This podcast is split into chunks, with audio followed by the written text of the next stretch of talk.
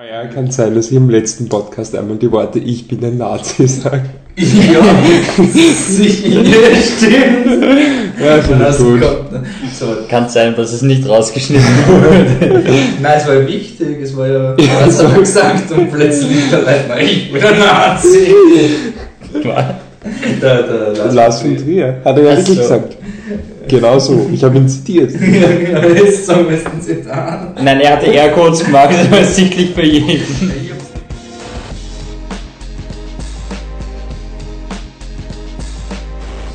Okay, wir sind am vierten Podcast, splittertruck.com. Bei mir sind jetzt das gesamte Team endlich wieder vereint. Wir haben dabei Grammer, Hallo. wir haben Leitner, Hallo. ich bin Wolfgang und es geht einfach ganz normal los. Und wenn ihr ein Quietschen hört über den Podcast, dann ist es der Leitner, der mit seinem Sessel Nein. Äh, wir fangen an mit Fruitvale Station, danach kommt The Raid Teil 2 und dann gibt es die zwei Blockbuster. Wir diskutieren heute über Godzilla oder Gojira und X-Men Days of Future Past.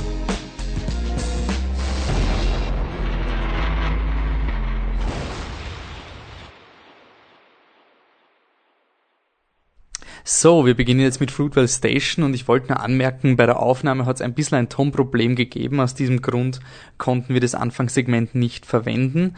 Äh, es war im Grunde nur ganz kurz, dass ich zugeben habe, dass ich Fruitvale Station nicht gesehen habe. Grammer und Leiten haben es gesehen.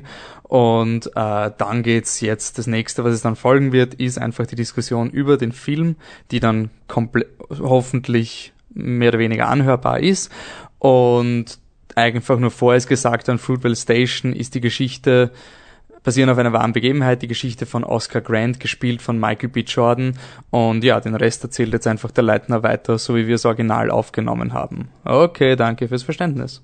Ein 22 Jahre alter Afroamerikaner, der ähm, 2008 äh, erschossen wurde, in einem relativ ähm, banalen Vorfall eigentlich von der Polizei. Also da war so ein, ein kleiner Mini, Mini, Mini-Aufstand in, bei einer, einer Zugstation und bei Fruitvale Station. Und ähm, der Film zeigt seinen letzten Tag und der Oscar kommt äh, gerade aus dem Gefängnis oder war vor kurzem im Gefängnis und will jetzt sein Leben wieder in den Griff bekommen und ist halt voll motiviert, hat auch eine, eine Frau und Kind. Ähm, und wie wir jetzt alle wissen, geht das alles dann relativ krass schief. Ist eigentlich wichtig zu wissen, wie er, also wodurch er steht. Weiß man das von Anfang an? Oder ist Ja, es wird, es, es, Ja. es steht, also es wird geschrieben, an dem und dem Tag ist Ja. Oscar Grant ähm, von dem und dem Polizisten erschossen worden und das ist sein letzter Tag. Und dann man sieht man- sogar so, ein, so eine Szene, wo Man sieht ähm, eine Originalaufnahme, glaube ich. genau. Am Anfang sieht Ja, man die das Original. ist- Ist, die ist am Anfang, oder? Ich glaub, das ist die Original. Das ist die Originalaufnahme. Ja, dann die ist am Anfang, Vom ja. Handy mitgefilmt ist die Original von seiner Ermordung. Okay. Und ja, es geht halt darum, er an dem letzten Tag versucht er halt irgendwie sein Leben in den Griff zu kriegen. Also er hat seinen Job verloren und äh, entscheidet sich dann halt nicht, äh, wieder mit dem Drogenverkaufen anzufangen für seine Tochter und versucht halt irgendwie alles auf die Reihe zu kriegen. Und seine Mutter hat Geburtstag und er besorgt was zum Essen, obwohl er eh kein Geld hat für das große Festmahl und so und verbringt halt im Endeffekt den ganzen letzten Tag großartig und dann Damit- ist es die Silvesternacht, glaube ich, und dann fahren, Ja, sie, genau,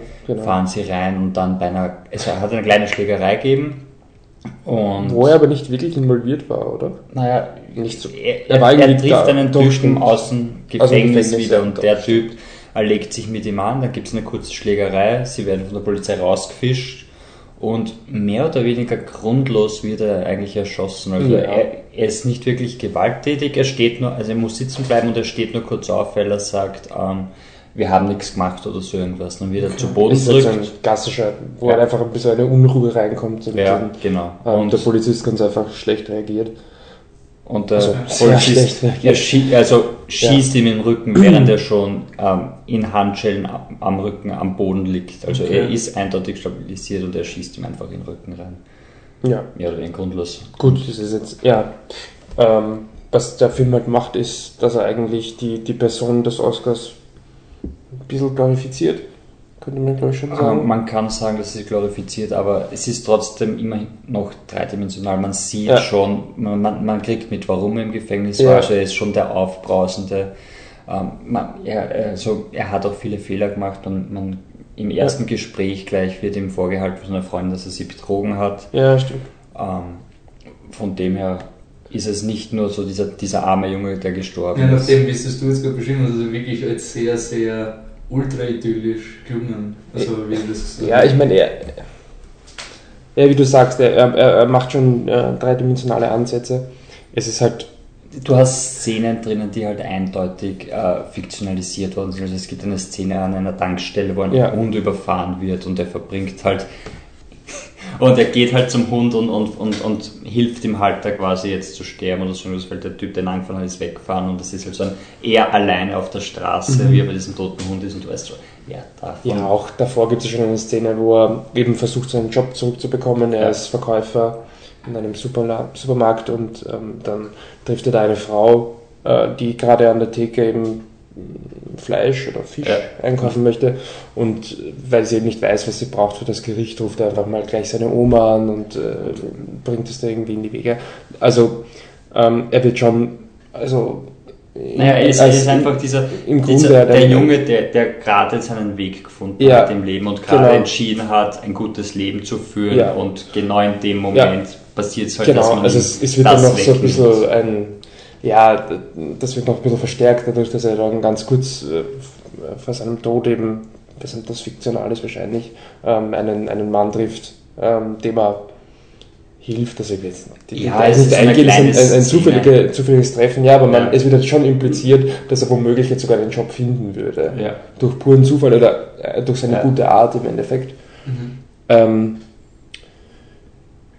ja, Aber wie ist der Film generell so? so? mögen wir ihn, ja. Ich Ja, ich, ich mag ihn schon. Also, also ich finde ihn schon gut, weil man kriegt halt trotzdem was von dem Charakter Ja. mit und man, man, es ist eben nicht dieses, er ist dieses arme Opfer, das grundlos, er ist schon dieses arme Opfer, das grundlos Ja. erschossen wird, aber es ist nicht dieser, dieser, dieser böse Rassenkampf der Polizei. Also Überhaupt das wird, also er ist schwarz, der Überhaupt Polizist, der ihn erschossen hat, ist weiß, aber es geht nicht darum und das, das hat der Film sehr gut gemacht, Ja. weil ich glaube, es ist unglaublich einfach, dass man genau da reinfällt, dass man sagt, Ja. so, der rassistische Polizist, der schießt einfach mal einen Schwarzen ohne Grund. Und genau das ist es nicht, weil es ist einfach ein Mann, der, der es gerade schafft, sein Leben in den Griff zu kriegen und durch einen unglaublich blöden Zufall oder durch Endeffekt, ja. eine falsche Entscheidung jemand anderen verliert er diese Möglichkeit auf ein gutes Leben.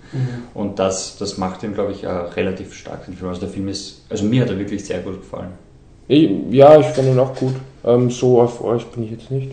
Also, du, du hast recht, also das, das macht er gut. Ähm, aber ich habe mich dann nach dem Film, äh, wie soll ich sagen, ich, habe mir das Gefühl gehabt, dass es jetzt so viel war, was mir der Film gegeben hat. Also ich habe jetzt nicht das Gefühl gehabt, ähm, ich werde jetzt viel nachdenken über den Film oder ich weiß nicht, der Film hat nicht, jetzt nicht so viel Substanz gehabt. Nein, das, Es ist halt, ich meine, ja, er ist das, was er ist, ein kleiner Film über den letzten Tag eines, eines Mannes.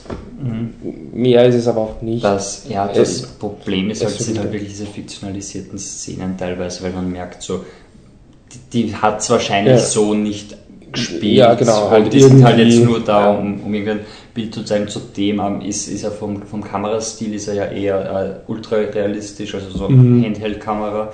Dann Ja. hast du dazwischen eine Slow-Motion-Szene, wo er mit seiner Tochter ein Wettrennen hat, wo du denkst, das gehört auch nicht Ja, rein. und es gibt natürlich diese ähm, Papa, kommst du nach Hause? Ja, genau, sorgen das, um dich ja, genau. Äh, wo sie ohne Grund anruft, weil draußen sind die Feuerwerke und dann halt meint.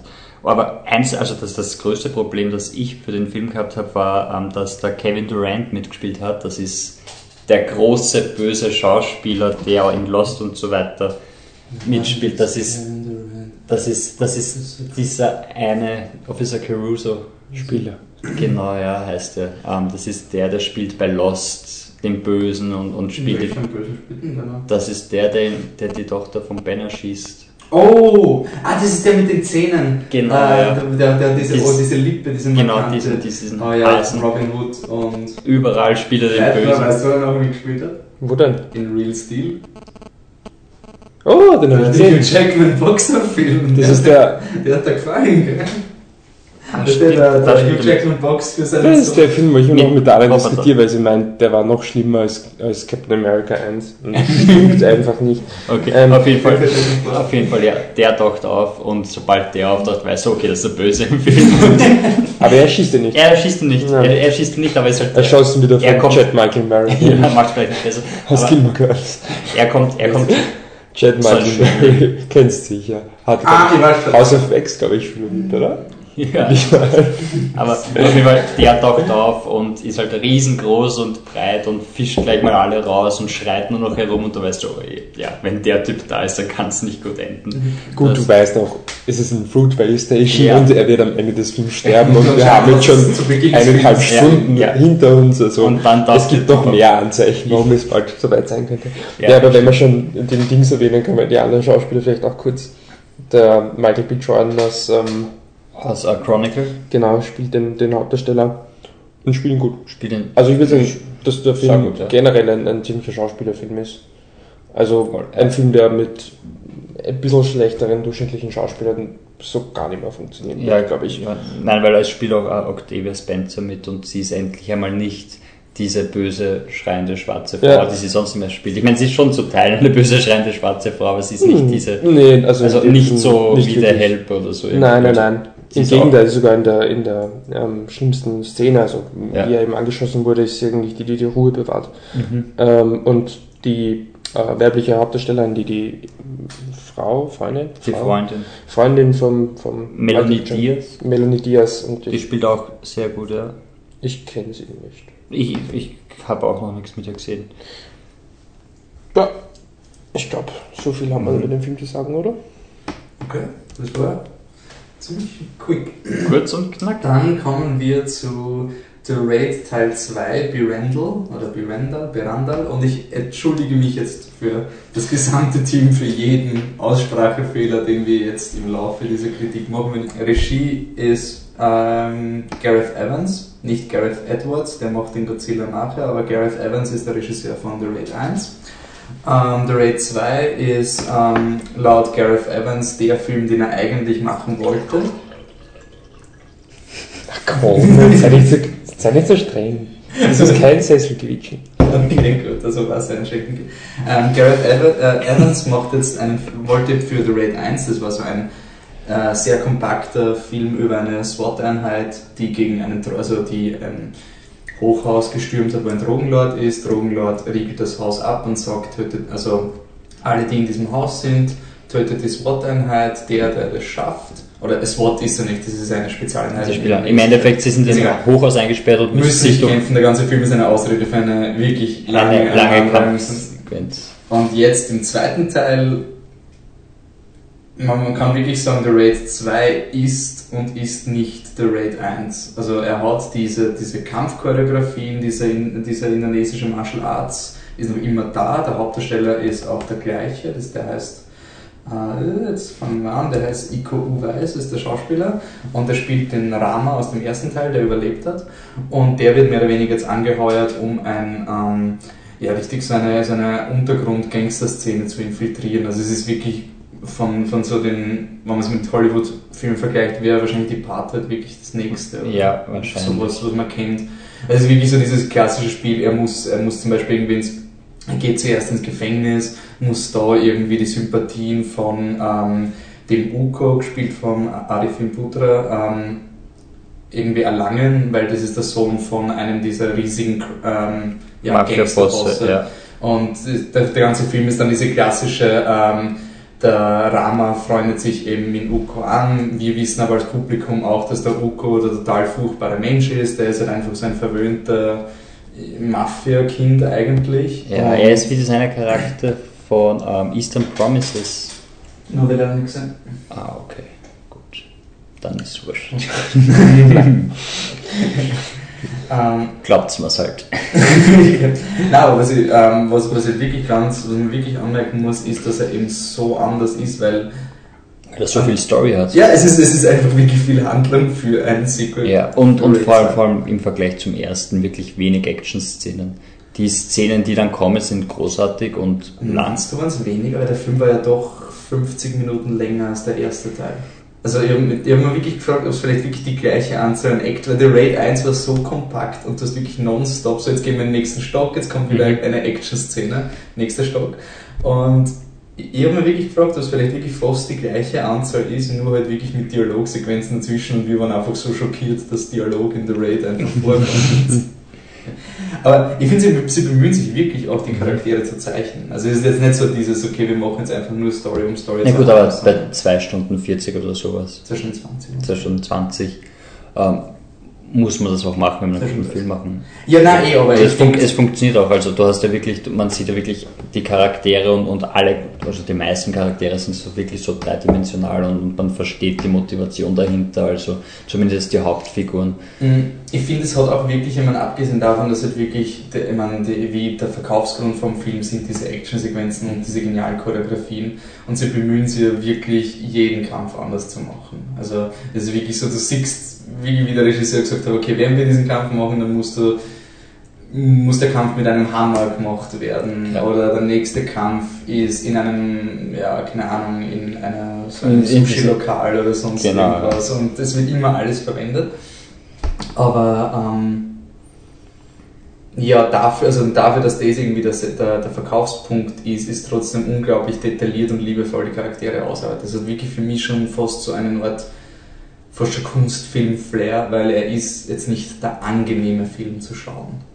Also ich finde, der Raid 1 war eher so ein, der plätschert dahin und du kamst irgendwie so Kampf und der war wirklich teilweise schon so, der hat, er hat mich wirklich an äh, Only God Forgives erinnert. Ja, also er hat schon sehr viele so Kunstshots drinnen gehabt und auch das, Am das, das, das Ambiente war auch immer wieder so Only God Forgives angehaucht. Also Only God Forgives ist der Nicolas mit dem- von letzten Jahr. Der total ganz- Sadismus ist und wir Nein, nein, es war so ein 50-50, entweder du magst ihn oder du hasst ihn, war der Film. Und bei The Raid 2 ist es doch, du magst ihn. Vielleicht nicht so sehr wie den ersten, aber du findest ihn trotzdem Aber, aber das finde ich gerade so cool, weil es ist, also für mich ist wirklich so ein, ich weiß nicht, welchen Film ich mehr mag, weil der zweite, ich finde eben diesen, diesen Bösewicht-Charakter, diesen Uko, habe ich einfach so cool gespielt gefunden, weil er war einfach, es hat mir wirklich an so, an so Anime äh, erinnert, dass du diese extrem stilisierten Charaktere immer hast. Du hast im Grunde bei jedem Bösewicht, der hat irgendein Gadget gehabt, sei es eine große Brille oder sei es ein, ein, ein schwarzer Mantel, der hoch, also mit so einem hohen Kragen, was halt dieser Uko auch gehabt hat. Das ist Mhm. für jeden vom, vom, vom Stil immer so ein, so ein Element irgendwie gehabt in dieser, in dieser hyperrealisierten Welt und sie haben trotzdem dann immer genug Zeit gehabt, dass du sie als Charaktere etablierst. Also da gibt es diese eine Frau, die, ich, weiß gar nicht was, also sie, sie war taubstumm, oder? Ich glaube, Also sie hat so eine Brille auf und sie wird halt irgendwie eingeführt, du weißt in einer Sequenz, wo sie eingeführt wird, sie ist einer der Bossgegner. Ja. Also am Ende wird der Hauptcharakter gegen diese drei Charaktere kämpfen, die jetzt gerade eingeführt werden. Und das Coole ist aber, dass sie halt durch ein paar, paar Shots so eine Beziehung zu ihrem anderen. Auftragskiller, Freund, Mhm. Bruder, Verwandten, Laber, ich weiß es nicht. ich, ich, ich glaube, sie reden miteinander und ich glaube, sie sind Bruder und Schwester. Und- Aber vielleicht auch nicht. Und das habe ich irgendwie cool gefunden, also wie, dass die auch irgendwie das dann natürlich, wenn der Hauptdarsteller diese Leute besiegt, Spoiler, aber man, man geht davon aus, dass wenn, das sind nicht wirklich nur so diese kleinen Endgegner und dass das aber wirklich für diese Charaktere auch ziemlich emotional war, ganz kurz und das ist jetzt nicht so was in your face, oh jetzt ist es emotional und jetzt bleibt der Film stehen, also du merkst aber, dass der, dass der Regisseur und alle Leute, die mitgemacht haben, sich wirklich bemüht, um da bis, also wirklich die Charaktere auszufleischen. Um, sagt man das auszufleischen? Ich glaube, jetzt habe ich so ein englisches Wort eingetauscht. Flashing out. Ah, Flashing out the characters. Ich glaube, das war nicht sehr korrekt. ja. Schäm dich. Ich entschuldige mich für alles, aber ich würde auf jeden Fall sagen, anschauen, aber man muss wissen, worauf man sich einlässt. Also das ist wirklich so ein Film, es ist nicht Raid 1. Ja, Aber gut, ihr habt es nicht gewusst. Was schlimm? Ihr, puh.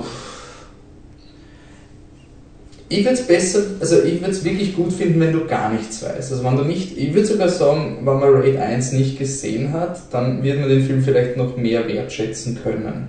Weil man nicht Mhm. den Vergleich hat. Also da Ja. sieht man einfach einen Gangsterfilm mit mördercoolen Choreografien und diesen Handlungselementen und so und so. Also ich würde sagen, man kann sich auf jeden Fall anschauen. Und ich glaube eher das Problem ist, sind die Erwartungen von Raid 1. Also Raid 1 war so richtig perfekte 90 Minuten, Äh, hat wenig Handlung gehabt, aber Konstant das war dem nicht, ja. es war wirklich egal, weil die, weil die Szenen so schön sind. Und in dem Film ist wirklich so, du spürst die Zeit zwischen den Actionsequenzen. Ja, also sie nehmen wirklich absichtlich Zeit raus und es wird alles verlangsamt und immer länger und länger und dann kommt halt wieder eine unglaublich große, laute Action-Szene und dann kommt wieder dieser Stop rein. Also da gibt es diese Szene im, ähm, in dieser Karaoke-Bar oder, oder Puff, wo sie da sind, wo die halt wirklich ewig lang dauert, wo eigentlich nicht wirklich was passiert, aber du die ganze Zeit Angst hast, dass irgendwas passiert, weil der diese- Uko, weil der Die- Uko mit dieser Frau. Oh Gott, ja, die war furchtbar. Also Ja. das war wirklich so eine so richtig unangenehme Szene, weil es ist eben diese klassische Situation, der Held sitzt satanisiert sie gerade ein bisschen, also wir als Publikum lernen diesen ähm, Uko heißt er jetzt, Uko, Bösewicht ja. irgendwie auch kennen als Menschen. Und dann kommt so eine Szene, wo er einfach, wo, wo du wieder realisierst, der Typ ist einfach ein machtgeiles Arschloch. Und jegliche Freundschaft, die du hast, ist einfach wirklich nur Ja. oberflächlich. Und der Hauptdarsteller wird dann einfach diese moralische Frage gestellt, so kann er das zulassen, weil er ist ja der, der richtig handelnde Mensch, kann er zulassen, dass ein Typ neben ihm so offensichtlich böse ist. böse ist, aber wenn er es nicht zulässt, dann verrät er seine Tarnidentität, also so ein klassisches Katz-und-Maus-Spiel.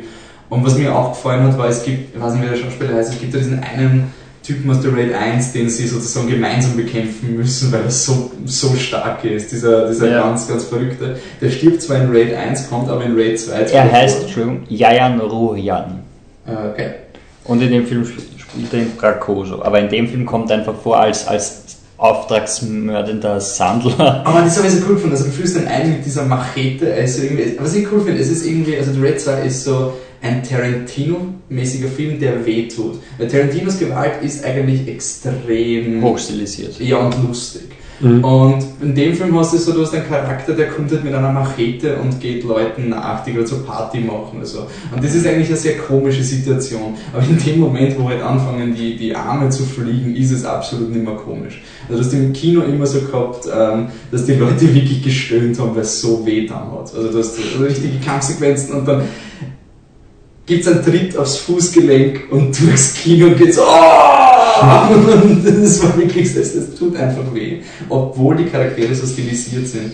Und dieser Charakter ist halt auch so, der wird eingeführt als dieser Ultra-Mörder-Assassine und wird dann aber nachher extrem viel Zeit verbracht, ihn kennenzulernen als dieser gebrochene Charakter. Ja, nein, es ist wirklich, also- du bist dann wirklich traurig, obwohl, also wenn du das nicht gemacht hast, dann wäre er einfach Leutnant. Ich bin gleich wieder da. Ja, Gleich wieder da. Ja, okay. Und die zweite. Ja, Also- also weiter. Cut. Eins, zwei, drei. Nein, wir sind unplugged, wir sind live.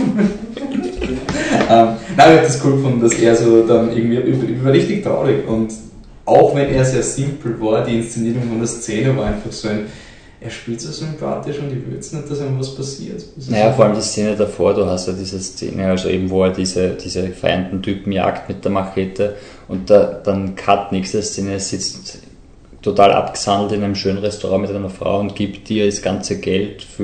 Und sie hasst ihn aber. Sie hasst Aber sie ihn. hat auch Gründe. Also es ist Ja. wirklich nicht so dieses, ähm, wie du das normalerweise glorifizieren würdest, so, er ist eh der Gute Mhm. und die Bitch-Frau Ja. will ihn den Sohn nicht ziehen lassen, sondern die Frau sagt ganz legitim, meine, Du bist ein Auftragsmörder und ist das geht einfach, nicht. Es ist einfach nicht okay. Ja. Und ähm, ich weiß nicht, ob es ein Spoiler ist, aber ich war sehr froh, dass die, die Familie vom Rama, also vom Hauptdarsteller, nicht so wichtig war, wie ich zu Beginn vermutet. ja, ich habe auch. Also es war für mich so diese Zeitbombe, die einfach so, es wird so oft eingeführt und ich glaube, es war wirklich nur eingeführt, damit du den Rama als Charakter immer wieder Ja. so zurückholst. Nein, du brauchst sie wahrscheinlich, dass, dass du, wenn du halt zwei Stunden schon mit ihm verbringst und du merkst, der ist da jetzt schon zwei Jahre lang undercover drinnen oder sowas. Hallo Leute. Willkommen zurück. Ah, Das er ist halt aber trotzdem mal. Ich bin wieder da, ich habe gerade Raid 2 gesehen. Na, habe ich nicht. Ich lasse die. Spoiler für die Fans habe ich nicht. Okay. Entschuldigung, man, du warst gerade. Ich war gerade mit dem Satz. Ähm, ihr wisst sicher noch, worum es ging. Aber wenn er, äh, dass er dann nach diesen zwei Stunden eben trotzdem mal bei seiner Frau anruft und den Weg zurücksucht. Leitner, Handy-Vibration, Alarm abstellen. Okay. Wirklich. Das bringt dir nichts, die an Ende zu heben. Wir sind Audio, aber sieht das nicht. Es bringt auch nichts, Airquotes zu machen, wenn man ruft, ich bin ein Kann man nicht Nazi. erklären, während ich. Okay, aber also machen wir The Raid 2, also schließen wir es ab, wie immer wirklich super gefunden. Freuen wir, wenn er auf Blu-ray rauskommt. Aber es ist Ja. trotzdem so ein Film, wo ich nicht weiß, ob ich ihn jetzt wirklich so als Genuss sehen werde. Aber, aber er ist auf jeden Fall sehenswert. Auf jeden Fall, so wenn man, wenn man so, so einen coolen Actionfilm für zwischendurch haben will, schaut man sicher vorher Raid 1. Mhm. Aber wenn man sich denkt, so, ich will jetzt ein bisschen mehr sehen oder beziehungsweise ein bisschen mehr Handlung haben, dann schaut man The Raid 2. Die Welt. Aber ich, ich muss nachdenken, was ich auch cool finde. Also, The Raid 2, ähm, ich bin echt neugierig, wann der nächste Actionfilm kommt, der nicht von Gareth Evans ist, der mit dem mithalten kann. Es war in dem Film gibt es eine Autoverfolgungssequenz, die ist ein Wahnsinn mit einer Kamerafahrt, die. Ist wirklich die Kamerafahrt und das Technische ist so gut. Das ist wirklich ein Wahnsinn und die Dramaturgie von. Also, es ist wirklich so, so gut gemachte Action-Choreografie. Also, Action-Choreografie ist Und mit gut gemacht ist das wirklich untertrieben, weil das ist wirklich Nein, nein, ich, unglaublich. rede jetzt auch so von, von so der Dramatik, weil normalerweise was in, in, den, äh, in den Blockbustern oft der Fehler ist, ist, dass du einfach die Action-Szenen reinwirfst und du hast keine Ahnung warum. Und, der, und diese Szenen, auch wenn der Kampf etabliert wird, wird die ganz, ganz simpel mit der Bildsprache gesagt, ist das jetzt ein starker Gegner, ist das ein schwacher Gegner, sodass du als Publikum immer weißt, wie, wie spannend dieser Kampf jetzt sozusagen ist. Dann steht deine Typ vor dir mit diesen Messern und du denkst nur, Und das ist ja auch so genial etabliert. Ich, meine, das, das, das, ich, ich mag das immer so, weil das etwas ist, was irgendwie nie so wertgeschätzt ist. Aber dieser Typ wird ja auch wichtig etabliert, dass er vorher den Rama auch besiegt, damit du als Publikum weißt, okay, jetzt Business. Der Typ ist der Bad Guy. Also da, da musst du jetzt aufpassen, jetzt ist der Spaß vorbei. Okay, und jetzt gehen wir weiter zu einem Film, den der Leitner auch gesehen hat. wuhu, Yeah. Michi. Gojira! Jetzt bleibe ich da. Jetzt bleibst du da und bewegst den Sessel nicht. Wasser hast du dir eingeschenkt. Warte, warte, warte. Moment. Könnt ausgehen. Schenken wir uns mal alle. Schenken wir uns. Und zwar so nah wie möglich am Aufnahmegerät, dass falls du ausschüttest, du ja, ja. Und dann ist es, wenn du Alles das Aufnahmegerät zusammen hast, Leitner, ich sag's dir. Da musst du jetzt kaufen, dass es gescheit funktioniert. Oh nein. Hey. Also, auf die Prost. Prost auf die Ja, für Fans. unsere Fans, hört's bis zum Ende des Podcasts. Aha. Es könnte eine Überraschung Aha. geben. Hashtag Surprise. So, ich zahlt mir noch den ganzen muss. dun. Noch so ein paar Codewerte, die man dann. Zusammen. Du meinst, dass wir wirklich Über Buchstaben. T. Also Detektiv. immer wenn der genau. So Tom Turbo mäßig.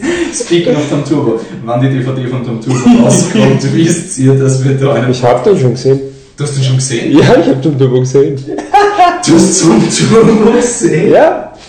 Okay, machen wir kurz, pausieren wir mal kurz hinter, wie war Tom Turbo? Special Review. Totally Boah, ich, ich kann mich kaum erinnern.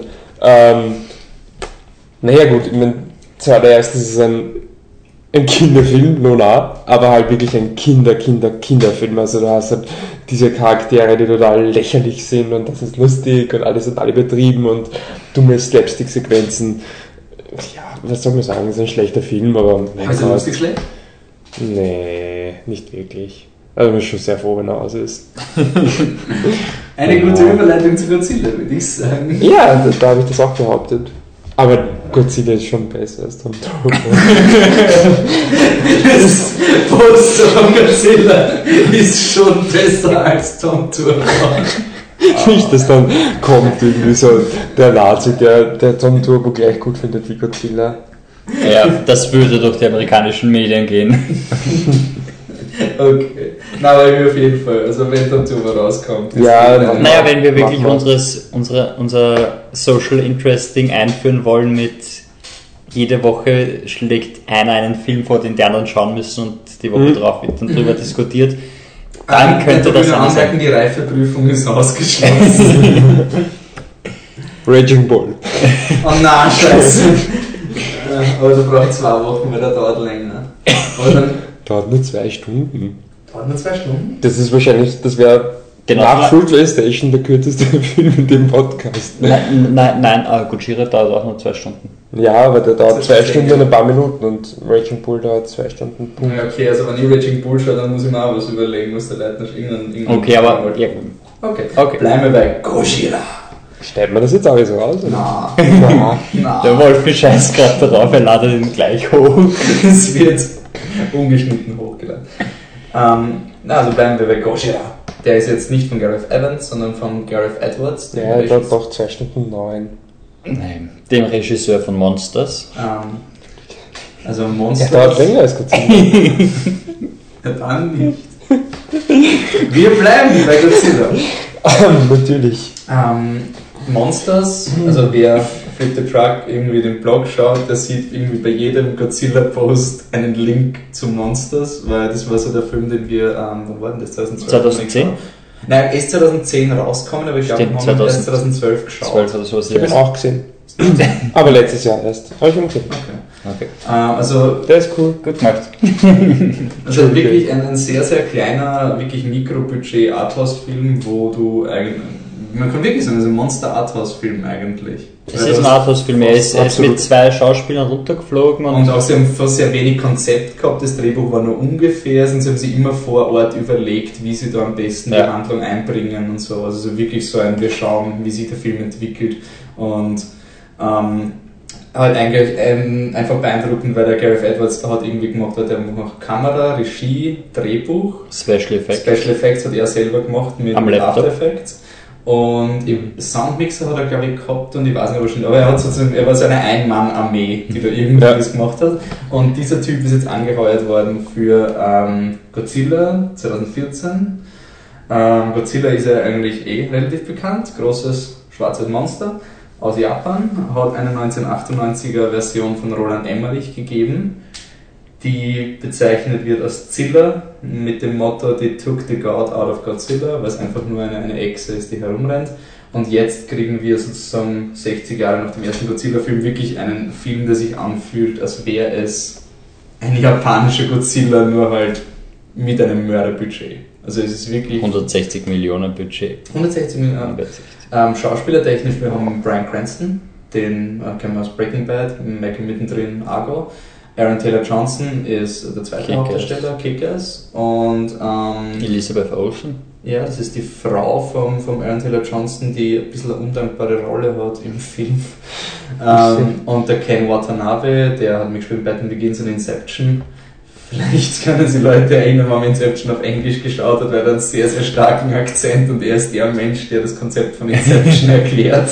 In einem Helikopter. Aus dem Film halt auch nicht wirklich. Und, und Ken Watanabe hat halt diesen, also er ist auch benannt, er heißt Dr. Ishiro Serizawa, das heißt, Serizawa war ein Wissenschaftler im ersten Godzilla-Film und Ishiro Honda war der Regisseur vom ersten Godzilla-Film. Also der ganze Film schreit schon, bitte, ich, will, ich will einen Godzilla-Film. Und er hat äh, neben Brian Cranston auch noch äh, Sally. Hawkins und Juliette Genau. Binoche, die die halt ist auch so undankbar. beide, ja okay, aber abgesehen davon mal nur von der Besetzung her, Elizabeth Olsen außen mit Abstrichen, ist es eine sehr untypische Besetzung für einen, einen Action-Blockbuster. Ja, das stimmt. Ja, also ich habe irgendwo gelesen, dass der Film irgendwie, dass er eigentlich ein Ensemble-Cast hat, aber nicht ein Blockbuster-Ensemble-Cast. Ja. Du hast wirklich so Schauspieler, die sozusagen als Gruppe eigentlich wirklich schon so, so Qualität bürgen, aber jeder Einzelne wäre nicht der Garant. Also so nur weil eben Elizabeth Olsen oder Ken Watanabe oder Mhm. Brian Cranston mit, weil Brian Cranston spielt ja auch in Total Recall mit Ja. oder solche Dinge, wo es halt einfach... Das ist eigentlich der erste Film, wo er eigentlich auch in einem Film, ja, der zweite nach Argo, auch wirklich eine, eine super Performance abgibt, oder? Weil Mhm. bei Total Recall zum Beispiel ist er ja wirklich nur dieser böse. Ich habe Böse. ich hab nur die, ich habe im Flugzeug gesehen, bin eingeschlafen. Also Ja, nein, nein, das einfach 0815 Bösewicht ohne irgendwas, weil man kennt halt das Gesicht von, Mhm. von Breaking Bad. Mhm. Und bei dem, gut, ich, ich glaube, man braucht die Juliette Binoche für die Anfangsszene, weil sie in unglaublich Sie kurzer, genau, weil sie in kurzer Zeit äh, viele Emotionen rüberbringen muss, aber die Sally Hawkins war Die ist von Watanabe, die, die, sie ist effektiv, sie geht, da gibt es ja auch wirklich Ja. eine Szene, die ziemlich arg ist, wo sie kommen, Dr. Serizawa wir brauchen ihre Hilfe und, der, und der, als einer vom, also neben Ken Watanabe sagt, ja, schickt den Sally Hawkins Charakter, also so, richtig nach dem Motto, der Serizawa ist zu wichtig und dann sagen sie, Mhm. ja, wir haben es ja schon gemacht und sie hat nach dem Serizawa kommen. geschickt, also es ist halt wirklich so, Die Frauencharaktere in dem Film sind halt. ja, sie sind, Ja. aber ich würde gar nicht sagen, dass sie furchtbar sind, sie sind nicht existent. Also Ja. Das ist wirklich so ein Film, der Ja. ignoriert Frauen als Menschen einfach. Sie sind wirklich so diese Gadgets. Und was halt wirklich schade ist, weil was, was halt irgendwie. Vor allem, warum verpflichtest du diese Schauspielerinnen, wenn du sie nicht, Nee, nicht einsetzt? ich glaube halt wirklich, dass dieser Film, und also ich, ich mag den Film sehr, Grammer auch, oder? Ja. und der Leutnant nicht so. Nee, ich, ja, ist eh okay. das ist super. Das hast du bei Amazing Spider-Man 2 auch gesagt. Eh, das Beste ist Amazing Spider-Man 2. Und Tom Turbo. Aber ich finde ich find schon, es ist ein Film, wo du irgendwie merkst, dass da mehr rausgeholt worden ist, als zu Beginn da war. Also ich finde schon, dass du irgendwie merkst durch die Schauspieler und den Regisseur, dass aus diesem Film mit diesem relativen, extremen Basic-Drehbuch auch noch einiges rausgeholt worden ist, damit du so einen Film überhaupt kriegst. Und vielleicht sind, also vielleicht gerade deswegen, die Schauspieler sind erst im Nachhinein auch gecastet worden. Also Brian Cranston und Juliette Binoche sind sehr, sehr spät ähm, in die Produktion reingenommen worden, nachdem der Edward schon dabei war. Mhm. Und da hat dann das Drehbuch auch ähm, ist umgeschrieben worden für ältere Charaktere. Okay. Also das ist die Frage, wie ich für die Song, weil ich finde auch, dass die Szene mit Brian Cranston zu Beginn, also das Setup ist irgendwie, dass der Brian Cranston in einem Atomkraftwerk in äh, Yanjira Ja. ähm, arbeitet in Japan und da gibt es dann einen Reaktorunfall und seine Frau äh, ist noch unten und ähm, sie stirbt und mehr oder weniger der Brian Cranston muss das, also sie stirbt, weil der Brian Cranston das abschließen muss, die Tür, weil sonst sozusagen das ganze Kraftwerk zerstört werden Ja. würde. Also es Ja. ist relativ emotional. Es ist eine Szene, wo er natürlich nicht schuld ist. Er versucht sie zu retten, aber es ist wirklich eine, für mich war es wirklich eine extrem emotionale Szene, weil es halt Mhm. einfach so, es ist extrem brutal, dass du, du weißt, es ist die rationale Handlung, Ja. dass er jetzt die Tür schließt, weil sonst ist das ganze Kraftwerk und dann hörst du halt dieses Pochen an der Tür und, Und siehst halt das ist eine Ja. Die Leute, das war, und auf jeden Fall das äh, bringt den Brian Cranston dazu, zu nachzuforschen, was da genau passiert ist. Er glaubt nicht, dass es ein Erdbeben Erdbeben war. war und das entfremdet ihn von seinem Sohn, den Aaron Taylor Johnson, der ist so ein Militärtyp. Ja, wir, sind, wir wir machen einen Zeitsprung, 15 Jahre. Ja. Ähm, der kleine Junge ist groß, äh, ist Bomb Disposal, irgendwas fürs Militär. Das heißt, der, Das ist sowas wie der, wie der Jeremy Renner Hutlocker, habe ich mir vorgestellt, oder? Ich Ja. glaube auch Bombenschäfer. ja, Ja. genau. Und so irgendwas. Er will auf jeden Fall mit seinem Vater nichts zu tun haben, weil sein Vater ist verrückt.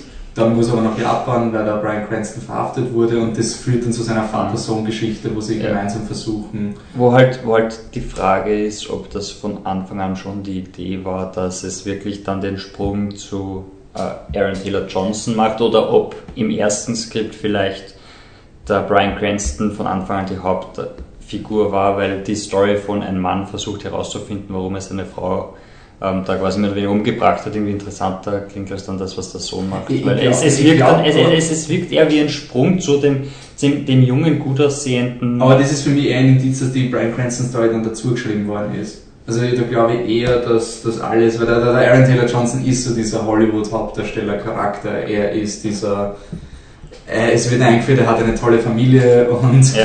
dann muss er aber weg, seinen Vater retten und die Elizabeth Olsen sagt, na, come on, it's not the end of the world. Äh, Also ja. es, ist dann so, es ist halt schon irgendwie da ist diese Struktur Ja. und der Brian Cranston äh, hat da irgendwie mehr zu tun, also ich glaube eher, dass das ihm noch, wie gesagt, ich weiß es nicht.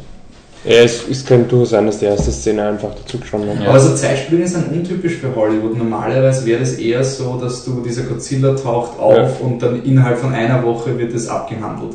Also der Film lässt sich wirklich eher so, ja, jetzt sind mal 15 Jahre vergangen und jetzt fliegt er einen Monat, also jetzt, es vergeht innerhalb des Films vielleicht zwei Wochen, kann man dann sagen, in der, in der Gegenwart. Ja. Also ein bisschen muss schon dauern, weil sie fliegen ja herum. Also es ist, noch, es ist nicht, dass alles innerhalb von einem Tag oder so Nein, ist. das- Naja, aber es ist, es ist schon relativ kurz. Es geht schon schnell. Es geht ja. schon schnell, ja. Na gut. Okay, aber verfangen wir uns nicht in. ja. Das ist im Endeffekt. Ja. Okay, also, wer will starten über den Film? Ja, komm, bleib. Michi, Michi, Na, komm. Michi. Erklär uns mal. Du hast, wie viele Godzilla-Filme hast du vorher gesehen? Keinen. Doch, oder? Warum nicht?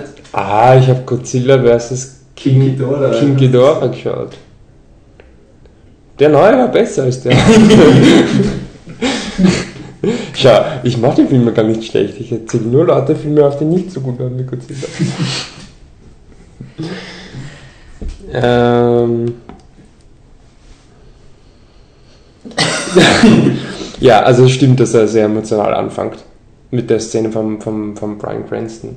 Und da habe ich schon ein bisschen Hoffnung gehabt. Es ist aber, finde ich schon so, dass die, das ist der emotionale Höhepunkt und zwar mit Abstand. Mhm. Er kommt dort nicht mehr hin und vieles, was danach passiert, jetzt will ich nicht spoilern, aber vieles, was danach passiert, egal, ähm, Geht einfach ist halt runter. relativ, also emotional äh, relativ belanglos.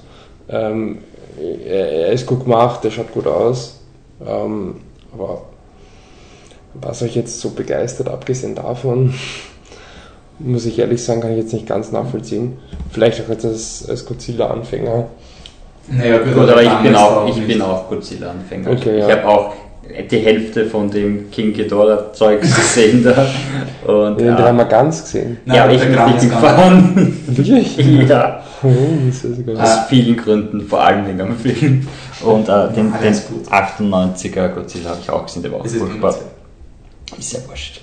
Ähm, auf jeden Fall, ähm, ja, der Cranston, die Cranston-Szene am Anfang ist auf jeden Fall die stärkste. Was ich dann beim zweiten Mal schauen draufgekommen bin, dieses Hast du den Mann jetzt einmal gesehen? Ich habe ihn auch zweimal gesehen, ja.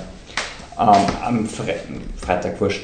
Ähm, ich habe am Anfang gesagt, dass die Emotionalität dem Spektakel weicht, was bis zu einem gewissen Grad zwar stimmt, aber vor allem weicht die Emotionalität dann der Auffächerung auf andere Charaktere, weil du hast dann in 15 Jahre später so viele Charaktere auf einmal, dass es nicht mehr diese, diese kleine Sto Story von dieser Familie ist, sondern einfach du hast da die Wissenschaftler, du hast da das Militär, du hast da die Geschichte und da die Es Geschichte irgendwie wirklich so viele Locations, wo du du und zwar Ja. äh, viele Locations, wo weder der Aaron Taylor Johnson noch die Elizabeth Olsen irgendwas zu tun haben. Das heißt, diese seine Jagd, also sein Weg zurück zu seiner Familie geht irgendwie unter zwischen den ganzen anderen Sachen. Und da verliert sich dann halt auch jede emotionale Bindung, weil du, du siehst sie und das, was sie zu tun hat, ist super. Also die Elizabeth Olsen jetzt, also wenn sie mit ihm telefoniert, merkst du, die kann Schauspiel und das, was sie macht, ist gut, aber es ist halt irgendwie dann doch zu wenig, als dass du so mitfieberst Ja. wie am Anfang. Die Charaktere sind auch ziemlich uninteressant. Ja, Und auch ja also, also Konflikte. er, er, macht, er macht gute Twists, äh, charaktertechnisch, die interessant sind, aber Ja, er spielt sie, ich finde, er spielt sie total oft mit so Dingen, wo halt irgendetwas gesagt wird, wo irgendein ein spezielles Time-Limit erwähnt wird und so, und du hast dann schon ein relativ genaues Bild, was jetzt genau passieren wird, warum dieses Time-Limit gesagt wird, weil es hat Hollywood-Konvention. Mhm. Und dann wird es aber anders gelöst, was ich dann ganz cool finde. Ja. Ähm, also man kann, ich finde, er hat auch äh, es hört jetzt schon wirklich auf einer sehr abstrakten Ebene an, wenn man den Film irgendwie schon so sieht. Aber ich, ich sehe ähm, wirklich eben ähnlich wie der Raid 2 auch mit diesem bisschen Kunstfilm-Filter. Also Mhm. so dieser als Ganzes ist jetzt vielleicht nicht der dieser Film. Ja. Das habe ich sehr schade gefunden, weil ich bin halt wirklich, ich meine, so, so traurig es ist, ich bin halt wirklich ein Godzilla-Fan, liebe dieses Viech. Godzilla ist toll. Mein erster Godzilla-Film war dieser Emmerich 98er Film, weil er halt da neun Jahre oder so war. Es war der beste Film ever. Also so ein guter Film. Das war ein Jahr vor Star Wars 1. Das war der beste Film ever dann. Und davor war Titanic bester Film ever. Also, aber ähm, ich sehe ihn halt wirklich aus ähm, Film, wo jemand extrem viele Dinge in so einen Monsterfilm reinbringt, die nicht ähm, normalerweise drin sind. Die Tatsache, dass du so viele Locations hast und immer versuchst, aus der Sicht der Menschen das Monster zu beschreiben, immer eine Skala für die, das Desaster machst und nie das Desaster glorifizierst. Das habe ich wirklich cool gefunden. Also im Pacific Rim ist genau das andere Ende. Ja genau, wenn ich, wenn ich Raging Bull schaue, schaust du Pacific Rim. Na. Doch. Ja, kannst du es entscheiden. Ähm, die Idee war nicht, dass man sich gegenseitig ein Ei legt von dieser Die- Sache. die- Das wollte ich nur mal anmerken. Die Idee dahin war, wenn man damit enden, dass wir keine Filme mehr schauen, weil wir uns alle nicht mehr schauen. Jetzt nur wegen Pacific Rim. Ich finde Das Pacific diskutieren wir am Schluss. Ne? Ja. Ja. Aber Pacific Rim ist, für, ist genau das andere. Da ist halt wirklich dieses nur Spektakel und nur Spaß und, und piu, piu, piu, und jetzt werfen wir ein Schiff durch eine Stadt. Ja, ist und, ja wurscht. Ja. Und bei Godzilla ist aber immer so, es gibt, es gibt Tote, es gibt Verletzte, es ist einfach total unangenehm, wenn es ein Monster ist. Ja. Und es ist irgendwie nie und dann, ich meine, es ist, natürlich ist cool, weil Special Effects, aber es ist trotzdem immer in diesem menschlichen Drama drin und das hat mir extrem taugt, dass du das so Und inszenierst. ähm, vor allem, was, was, was auch ist, ist eben da, diese Inszenierung. Also Gary Edwards ist ja wirklich anscheinend ein Meister der Inszenierung, wie die, wie die Monster auftauchen. Also du hast, er ist einfach zu groß für die IMAX-Leinwand. Das kriegst du halt die meiste Zeit in dem Film mit. Du, du bist, du sitzt in diesem Kino und hast die größte Leinwand, die es in deinem Land gibt, vor dir. Ja, aber es ist kein richtiger IMAX. Ja, aber wir sind Jetzt in Österreich. Ein österreichisches IMAX ist kein richtiges IMAX. Aber dann stell dir vor, du sitzt im BFI. Im BFI in London die BFI-Leinwand ist noch zu klein für das Monster, weil du siehst trotzdem nur das Bein, das vorbeigeht, weil es einfach zu groß ist. Und Es du ist- kannst nicht weit genug nach hinten, um es voll zu sehen, außer du bist irgendwo in einem Helikopter ganz, ganz weit weg, dass du ihn dann siehst. Du glaubst, das Viech zu sehen ist nur der Schwanz. Ja, genau. Genau, das, ja, aber ich finde, das, also der nächste Film, mit dem man vergleichen kann, ist Jurassic Park. Es ist wirklich dieser, dieser, hm? Magst du ihn auch nicht? Du hast ihn nicht gesehen. Also du hast entweder die Wahl zwischen Pacific Rim oder Jurassic Park. Jurassic Park. Okay. Aber es ist, es ist halt wirklich so, dass, dass er, du siehst halt alles aus, der, aus, den, aus dem Blickwinkel von den Menschen und das, das Viech ist einfach zu groß. Es, es geht einfach nicht anders. Du, du siehst irgendwas und dann denkst du, nein, das, was auch immer das ist, es ist, Na, und, und cool sind auch Dinge, die, ähm, es ist mir beim zweiten Mal schauen wirklich aufgefallen, da gibt es eine Szene, wo du ein, also es gibt ja nicht nur Godzilla in diesem Film, das Ja. kann man ja sagen, es gibt auch andere Monster. Was aber jetzt nicht, also man braucht jetzt nicht Angst haben, dass da eben King oder sowas, also das hat wirklich auch cool gehandelt gefunden, das wird ganz straight gemacht. Ähm, da gibt es eine Szene, wo das Monster in, in dieser Einbuchtung ist und du siehst dann, wie, wie die Arme von dem Monster rauskommen. Es schaut irgendwie, sie attackieren nicht, sie heben sich nur und es schaut irgendwie wie so ein komischer Tanz aus. Und es schaut einfach nur bedrohlich aus, weißt nicht warum. Und wenn du es dann Namen siehst, weißt du, weil das Viech versucht einfach nur die, die Kabel, Die Kabel zu erreichen und sowas. Und am Anfang checkst du es aber nicht. Es schaut einfach nur so aus wie dieses, uh, jetzt hebt das Monster seine Hände, aber es macht doch irgendwie, es macht Sinn. Und was ich wirklich cool habe, eben diese Kollateralschäden waren mir wirklich wichtig, dass du das dass wenn da dieses Monster ist, es gibt ja wirklich diese Aufnahme von dem einen japanischen Mitarbeiter, der in dem Kran sitzt, was dann hineingezogen wird und schreit. Also richtig, das ist, das ist gruselig. Und dass du einen total straighten Godzilla-Film machst. Also straighter Ja. als dieser Godzilla ist nur der Original 54 Godzilla. Und, aber es ist so eine lächerliche Prämisse. Aber es ist nicht dieses Ironische, sondern der Ken Watanabe sagt einfach, in 1954 we have seen him. He is an alpha predator. We call him Godzilla. Und in dem Moment, wo die erste Namenserwähnung nicht das Godzilla, sondern das japanische Godzilla ist, aber gedacht, wow, okay. Und auch dieses, der, der, der Emmerich Godzilla war so dieser, okay, er ist einfach nur eine Echse, wir müssen schießen. Und dieser Film geht voll ins Monsterterritorium. Godzilla ernährt sich von nuklearer Energie. Godzilla ist eine nukleare Allegorie. Und das war auch cool, gefunden, da gibt es auch, ähm, ohne jetzt viel zu spoilern, eine Szene, wo sie wo es eine sehr offensichtliche Allegorie bezüglich unserer, unseres Management des radioaktiven Abfall gibt. Das habe ich ganz clever gefunden. Also es ist sozusagen, sie haben nicht diesen ist normalerweise der Typ, der von Atomenergie aufgeweckt wird und er bestraft die Menschen für die unverantwortliche Verwendung der Atomenergie. Und in dem Film machen sie es aber mit sozusagen, ja, wie, euch ist schon klar, dass wenn ein Atomkraftwerk fertig ist, die Brennstäbe, die werden irgendwo unter die Erde geworfen keiner schaut mehr, was mit dem Ding passiert. Das habe ich ziemlich cool gefunden. Also das war für mich auch dieser, diese, ähm, unter Anführungszeichen, Message. Habe ich ganz Ja, nein, es ist- hat überhaupt irgendwie eine, eine die Natur-Message, also so ein, so ein Environmentalist-Message irgendwie, weil Godzilla ist jetzt irgendwie nur noch diese, also nicht mehr so die, die Gefahr de, des Atomkrieges oder sonst irgendwas, wie es früher war, sondern es ist eher so diese, die Naturgewalt, die versucht, Das- das äh, auf, so. auf Gefahr zu reagieren Also ich, so ich mag die Tatsache, dass das wirklich etwas ist, wo, wo die Menschen nichts ausrichten können. Es ist einfach so ein riesiges Ding und das Einzige, was die Menschen machen, ist, sie versuchen etwas zu machen, aber das bringt war's. halt nichts, ja. Und ich, ich finde es auch wirklich cool, dass du nicht im Film diesen, dass das Militär nicht so böse inszeniert wird.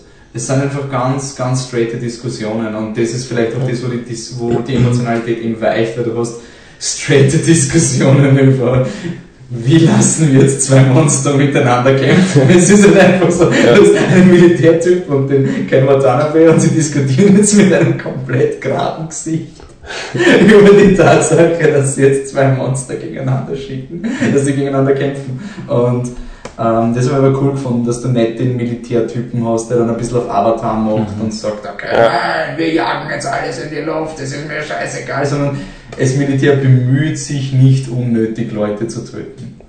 Und Und man, man, muss, auch man muss auch sagen, dass auch die, die Monster, also jetzt nicht nur Godzilla, sondern auch die Monster eigentlich ein bisschen einen Charakter haben. Sogar. ja, also, also, so, ist immer so, dass so ein Naturdokum ist. ja, Ja, also da dazwischen treffen sie sich zum ersten Mal und das Männchen und das Weibchen und der bringt dir quasi mehr oder weniger so, so, so ein Paarungsgeschenk Ja, so oder so. äh, das und und, und, es ist auch immer wenn, immer wenn irgendwo Geräusche sind oder sowas, imitieren die Monster die Geräusche, die sie gehört haben. Das ist in der Zugszene, da, da, da, da tönt der Zug und danach versucht das Viech das Geräusch zu machen und dann Das geht er unter der Brücke mit durch und das, das, das Funkgerät piepst und es Ja. versucht das nachzumachen. ich finde, das merkst du schon noch vom Edwards, dass es war ja Monsters auch so, dass darum gegangen, dass äh, Monsters im Grunde die Idee, dass du etwas hast, das unglaublich gruselig ist und, und erschreckend, aber dann auf eine Art schön ist Mhm. und sozusagen ganz objektiv für sich steht, ohne dass du jetzt sagst, ja, keine Ahnung, ist es gut oder schlecht. Und, ähm, oh mein Gott. Ja, wir müssen ein paar Scheine weiter. Ey, cool, ich muss mir. Wir sind hier true to the source. Alles was passiert. Dieser Podcast wird kurz. Dieser. Podcast wird unmodelliert für fünf Minuten zu den einsamen Ideen eines einsamen Mannes. Ich finde es nett. Ich finde es so nett, wie man, wie man so richtig hört, dass der Leitner einfach versucht, uns nicht zu beleidigen. ja. Das ist schon irgendwie schön, oder? Ah, ich finde, ich find, wir sollten ihm die Möglichkeit geben. dass er, ich dass er jetzt, also, auch, weil er hält es einfach so zu. Ich, es, es kommt mir gewisserweise so, ja, es ist eh lieb, wenn Ihnen der Film gefällt. ja. Lass Ihnen die Freude. So Herr Westl wahrscheinlich schon die ganze Zeit. So, aber der Film ist scheiße, was redet ihr da die ganze Zeit? Michi, wir haben drüber nachgedacht. Setz dich ab. Setz dich, setz Äh, lass uns einen Punkt fertig machen und dann kann der Und dann- dann weiter. ja, genau. Wer ist der Michi? Wieso Okay, heißt dann Michi? ich versuche freundlich zu sein. Wir haben nämlich, wir haben nämlich, Danke, Patzi. Also folge ich mal kurz. Das ist auch, also das würde ich nur wirklich sagen, Mein, das ist für mich die Stärke. mein Das, Lieblingskuscheltier als Kind hat, hat Patzi geheißen.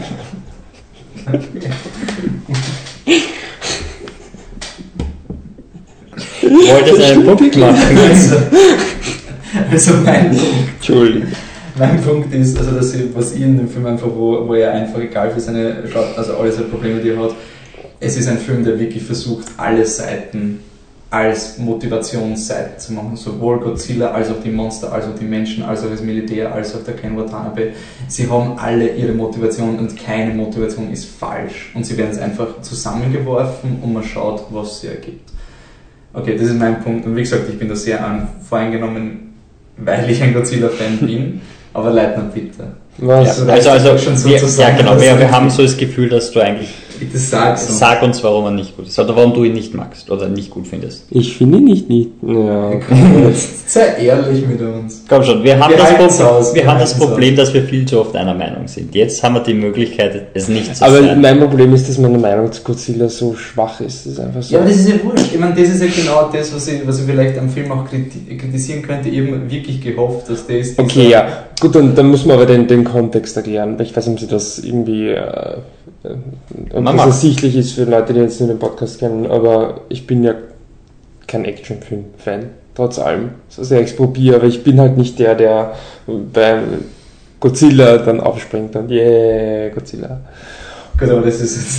Ja. Ja, okay, aber in, in dem Kontext, Also, dich kann man nicht können mit einem Monster, was einfach herumrennt. und also mich, also die, die meisten Argumente, die du gebracht hast, die auch gut sind und passen, aber die meisten Argumente sind, äh, das macht er, was andere Monsterfilme nicht machen. Ah, okay, ja, ich habe keine Monsterfilme gesehen, kann eh sein, dass du recht hast. Äh, aber es war jetzt nicht so, dass ich sage, ja, ich muss nicht so viele Monsterfilme schauen, weil der war so cool. Mhm. Tut mir leid. Er hat mich, er hat mich gelangweilt. Entschuldigung. er ist so richtig umsehen. Was, was ist so schön? Er hat mich zu Tode gelangweilt. Ich war so froh, wie er aus war. Obwohl, er ist beim zweiten Mal schon schon lang. Er ist lang, ja. Weil du Er denkst dir ist beim ersten Mal schon auch lang. na gut, beim ersten Mal hast du ja jedes Mal die Möglichkeit zu sagen, gleich könnte er kommen, gleich könnte es endlich, das endlich diesen, diesen Fight Okay, sehen. ich habe an dem Tag auch schon eine wirklich, wir werden wir in einem nächsten, nächsten Podcast hören, aber eine sehr ja, Das heißt, die Doku eigenartige Nazi-Doku gesehen. Nicht Nazi, Neonazi-Doku.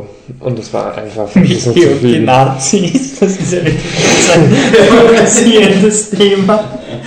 Ihr wisst so, ob ich den geschaut habe. Ich bin ein Berliner. Es wäre echt traurig, wenn jetzt plötzlich eine neue Zielgruppe erschließen, mit der wir nichts zu tun haben. Wir brauchen Es einen zweiten es, ich glaube, Merchandise. es war mir dann einfach, ich war auch müde, es war mir einfach am Ende des Tages dann zu viele Filme, die mich nicht interessiert haben. Und der Film war nicht so, dass ich sage, ich gehe rein in den Film und das ist jetzt nicht so meine Art von Film, wenn man das so sagen kann, und das ist nicht so ein Film, auf den ich mich gefreut habe, obwohl der Trailer eigentlich cool war. Ähm, und wo ich jetzt mit Euphorie reingehe. Und wenn das nicht ist, dann bin ich immer noch der Meinung, bitte dann nicht genug, um mit Euphorie wieder finde ich auch. Also ich, ich finde es wirklich schwierig auch zu verkaufen. Also an Ja. die, die Trailer haben sie wirklich gut gemacht. Ja. Aber jetzt nur vom, wenn man jetzt Godzilla als Film macht, wem empfiehlt man diesen Film? Das ist schon. Also vielleicht, so blöd es klingt, vielleicht wäre es in dem Fall sogar gescheiter gewesen, wenn ihr mich gehypt hättet. In dem Fall wirklich. Wenn ich gehypt gewesen wäre und gesagt hätte, ah, okay, das Oh, wirklich super meinst du, sein. dass die, dass die Fehler dann nicht. Also mir Ja, das stimmt, Mir aber beim Schauen wirklich wehgetan, wie so Elizabeth Ja. Olsen Charakter. Das war so ein, okay, sie, sie ist jetzt im Krankenhaus. Das, das war's. Ich meine, es ist, es ist okay, aber es ist wirklich irgendwie schade. Es ist einfach schade, dass die Elizabeth Olsen nicht mehr zu tun hat, als im. Krankenhaus zu sein und sich so eigen. ah, ich war auch gut oder vielleicht wäre ich mehr motiviert gewesen. Aber, eh, Aber ich würde den Film wirklich aus der Sicht von, von dem Gareth Edwards Storytelling sehen. Ja. Das ist halt wirklich das, was den. Und es ist wirklich, er, er macht mir Motivation, dass der Gareth Edwards wirklich ein guter Regisseur ist und man ihm noch mehr Freiheit geben Ja. sollte. Weil, Äh, das Drehbuch hat er in dem Fall nicht geschrieben. nein, es, es war schon, es, äh, der Godzilla-Reboot war schon sehr lange geplant. Ich glaube, glaub, der war original von 2013 sogar. Und dann nach Monsters haben sie den Gareth Edwards dazu. Es ist ja eigentlich eine recht äh, ja, eigenartige Paarung eigentlich. Dieses Drehbuch, das mm, ja klar hat es auch seine Stärken, aber das im Grunde schon Naja, äh, Standard ist ja, und, und ein, ein Regisseur, der es den man eigentlich einmal probiert, weil äh, so Supermonster Es ist, wird- aber Ich du find- wusstest ich find, nicht, ob es funktioniert. Schon oft, wenn man wenn du zurückdenkst, Christopher Nolan hat ja auch vor Batman nichts gemacht. Memento. Ja, nein, aber nicht in Ja, ja, du hast recht. Skala. Er hat so sich selber als Regisseur irgendwie schon Mhm. inszeniert und er ist kompetent. Und er hat gemacht Memento und dann hat er, ich glaube, nachher hat er schon Insomnia gemacht für Warner Brothers und das war so dieser gut gemachte Tatort eigentlich. Und dann wirfst du ihn rein in einen Batman-Film, gibst ihm aber das muss, muss man sagen, das macht doch, hat auch Sony mit Mark Webb gemacht. Der hat 500 Days of Summer gemacht. Das stimmt, aber ich finde, bei Mark Webb merkst du weniger, dass er als Regisseur da wirklich. Ich meine, im ersten Spider-Man noch Welchen? mehr. Der Mark Webb ist. Amazing Spider-Man. Ich, ich meine, muss sagen, ich habe ihn im zweiten nicht gesehen, aber das, was ich gehört habe, ist ja, dass die Szenen zwischen den Charakteren gut sind. Und das, Ja. dürfte, das ist ja seine Stärke eigentlich. Ja, das, das merkst du Ja. in 500 Days of Summer, dass das so, wenn er sich darauf konzentrieren kann, ist das wirklich super. Na, und äh, wegen Gareth Edwards und Monsters, habt ihr den Trailer zu Monsters 2 Ja. gesehen? Es gibt Monsters Es 2? gibt Mon- Das habe ich total, ich irgendwann mal gelesen, es gibt und habe gesehen, Gareth Edwards hat nicht nur rein. Okay, interessiert mich nicht. Nein. Also, wenn du den Typen rauslässt, Ja. der für 90% des Filmes verantwortlich ist, Was Nein, gerade rauslässt, rauslässt. er Ja. hat Godzilla gekriegt. Ja. Ähm, aber es war einfach eine Weiterführung, er Es ist ein Militär. Ja, Militär ist in der. Wüste und da kommt dann so, so, so Skorpionviecher. So Ja, und halt wirklich nicht so, wie es der Edwards macht, mit, oh, was ist es, sondern, das ist der Monster, schaut, da kommen Skorpione. Und der Trailer ist mit einem mit seinem Rap, also der neue Trailer, den ich jetzt gesehen habe, ist mit seinem Rap unterlegt. Es ist halt irgendwie so ein, so ein Rap über, über das Militär. Ja, Rap Also die es scheint, Monsters, aber es, diese ja, aber es scheint halt wirklich für Okay. diesen, für diesen, der Film Und der ist einfach- Regisseur ist unbekannt. Also, ich habe nicht mal nachgeschaut, aber es ist Ich habe einfach, nachgeschaut, aber ich habe es nicht gewusst. aber es ist einfach so ein, sie machen einfach einen Actionfilm daraus, was der erste war. Und beim ersten hast du, hast du, weiß nicht, zwei Begegnungen, drei Begegnungen mit diesem Wenn du Monster. Total Monster nicht zählst, hast du glaube ich nur eine Begegnung zum Schluss. Wer davor sehen sie es fast. ne? Also, Nein, ich finde auch, ich meine, das kann man fast über jeden Film sagen, wo keine Fortsetzung geplant ist, aber der Film hat ein super Ende. Der Film braucht wirklich keine Fortsetzung. ich, ich finde, bei Monsters würdest du es zerstören, weil Monsters Ja. endet halt mit diesem, okay, dieser Konflikt ist nicht so leicht zu lösen. Ja, Und ich finde auch das Ähnliche ist jetzt bei diesem Godzilla-Film, es hat halt wirklich so ein Ende, wenn du, du hast jetzt diese Message mit, die Natur ist so gruselig und Ja. gigantisch. Was kannst du jetzt noch machen, außer es zu zerstören? Jetzt kannst du den, den klassischen zweiten Superheldenteil machen mit Woher wissen wir, dass wir diesem Godzilla vertrauen können? Und so Mhm. diese Dinge, aber es wird einfach nur... Also das funktioniert. Wird's einen geben? Ähm, naja, es Also nach dem Erfolg, der Godzilla hat, wäre ich überrascht, wenn sie nicht Ja. noch was machen. aber Edwards hat auch gesagt, er wäre er wär für den zweiten bereit. Also, Ich, also Ja, ich würde es voll, voll cool finden, also die japanischen Godzilla haben das mal gemacht, die haben einfach sechs Filme hintereinander gemacht, wo jeder einfach eine neue Erzählung war. Also sie haben sozusagen gesagt, keine der, der Sequels. sondern- 54er Godzilla ist der einzige, der existiert, alle dazwischen sind nicht passiert. Und diese neuen Filme sind Fortsetzungen zum 54er in einem anderen Aspekt. Okay. Und das, ich würde das besser finden als jetzt die Fortsetzung mit Aaron Taylor Johnson und jetzt kommt wieder Godzilla und Gut, und Aaron, Aaron Taylor Ja. Johnson kann ja wahrscheinlich eh nicht mitmachen, weil das ist sowieso in, in, in dem Ja, Marvel-Ding drin. Ja, stimmt. Ja. Aber ja. Da, da haben wir eine Überleitung. Stimmt, weil. Weil, Weil. wie mir erklärt wurde, der Aaron Taylor Johnson in der After Credits Szene von Captain America 2, die ich so so, So gut gefunden habe wie jeder ja, die ich so toll erklärt habe Ja, das habe ich wirklich gut gefunden. Ja. Also ich kann mir das war irgendwie so, ja, da war die Elizabeth Voice und die sagt, "Ah." Die spielen mit irgendwas, gell? ich schenke dir mal Wasser ein. Und der andere, der blinkt, und jetzt weiß ich, dass der nicht geblinkt hat, sondern der war einfach urschnell. Woher weiß ich das? Weil dieselbe Figur auch in X-Men Und vorkommt. warum ist das so? Was? Warum kommt denn? Ah, Heißt ja, gut, ist das wichtig? Na gut, ja, weil. Will will er schauen, wie Weil, weil gelernt dieser, hat? ja, weil dieser Charakter, der kommt sowohl bei X-Men als auch in den Avengers Comics vor. Und die Rechte für X-Men liegen ja bei, Sony? bei Sony und Na, Fox, Nein, nein, Fox, bei Fox. Fox, bei Fox und die dürfen diesen Charakter logischerweise dann auch verwenden und weil sie halt irgendwie, ich weiß gar nicht, was wollen sie eigentlich sein? Asozial? so, so. Sie haben, also, das Coolste war, es war so die Ankündigung, Joss Whedon macht in Avengers 2 Ja. diesen Ja. Quicksilver-Charakter. Und irgendwie einen Monat später kommt die Ankündigung, Ja. ja. wir machen auch, unser Film kommt so viel früher raus und das heißt, also, ja. Ja, Okay, aber also gut, sie wollen anscheinend da, weiß ich nicht, irgendein jetzt auswischen. Jedenfalls kommt der Quicksilver, hier nicht gespielt von Aaron Taylor Johnson, sondern Von wem anderen? von jemand anderem. Ja. ich war, mir, da- ich war mir so sicher, das ist sattelfest mit den X-Men-Schauspielern. Und- ich nicht. Ähm, ja, damit sind wir bei Days of Future Past. Aber wir beginnen jetzt nicht beim Quicksilver, weil das. der ist eh unnötig. Aber leider, ich bin so stolz auf dich. Warum? Ein bisschen was lernst. Natürlich. Ich habe auch, ich habe auch die, die, die, die Kritik zu X-Men, die wird jetzt in den nächsten drei Tagen online gehen. Ähm, da habe ich auch ein, weil ich beweisen wollte, wie gut ich mich auskenne, habe ich eine Grafik erstellt, wo man sieht, wer wer ist. Weil das spielt ja in der Zukunft und in der Gegenwart. Oder so in der Gegenwart und der Vergangenheit. Da gibt es so eine schöne Grafik, wer wer ist und wer schon gestorben ist und so. also es ist, es ist klein, ja, es geht ist jetzt schon, episch. Ist sie schon auf, also ist ein Grab schon auf 50 Truck? Hm, nein, ah, nein. nein. Okay, also nur ungefähr. X-Men Days of Future Past. Oder soll ich sie? Ich, ich, ich, ich erkläre ja, also, ja, okay, also ich was, ist, was ist X-Men überhaupt? Du bist jetzt so deep drin. Das steht auch in Dings. Ich sag, wenn wir den Podcast noch zwei, drei Jahre machen, dann fängt der Leitner irgendwann schon an. Da Wolfe! 117 Originalkostüme aus den Ich meine, jetzt verrate ich zwar alle, es ist nicht mal ein Gag, es ist ja die Wahrheit, jetzt verrate ich zwar alles, was lustig ist in meiner Kritik, aber wurscht, ich dachte bis vor kurzem, dass der Film X-Men mit A heißt und dass der, dass der Hugh Jackman einfach der X-Men ist. Das dachte ich, bis ich den ersten, den ersten, ähm, wie hat der geheißen? Ah, First Class. First Class, bis ich First Class gesehen habe. Also X-Men sind ich kann mich schon nicht mehr erinnern warum, aber sie sind jedenfalls so genmutierte Viecher, die einfach, es, die schauen aus wie Menschen oder mehr oder weniger, aber sie können halt. Ja, stimmt ja. Die meisten von ihnen sehen eh aus wie normale Menschen. Manche sehen das ein bisschen offensichtlich der an. nächste Schritt der Evolution. Ja, das ist mich Ah, sie sind. Aha, okay, ich wollte gerade sagen, man sieht ihnen anders, was mit ihnen was nicht stimmt, aber das ist ja doch nicht so richtig. Es ist irgendwie so ein pseudo-revolutionäres Argument. Ah, okay, gut. Und jedenfalls können die halt alle, können halt irgendwas. Also der kann halt Metall beeinflussen. Das heißt alles von, ich kann den Löffel verbiegen, bis ein Stadion fliegen lassen. Und dann gibt es einen, der Gedanken lesen kann.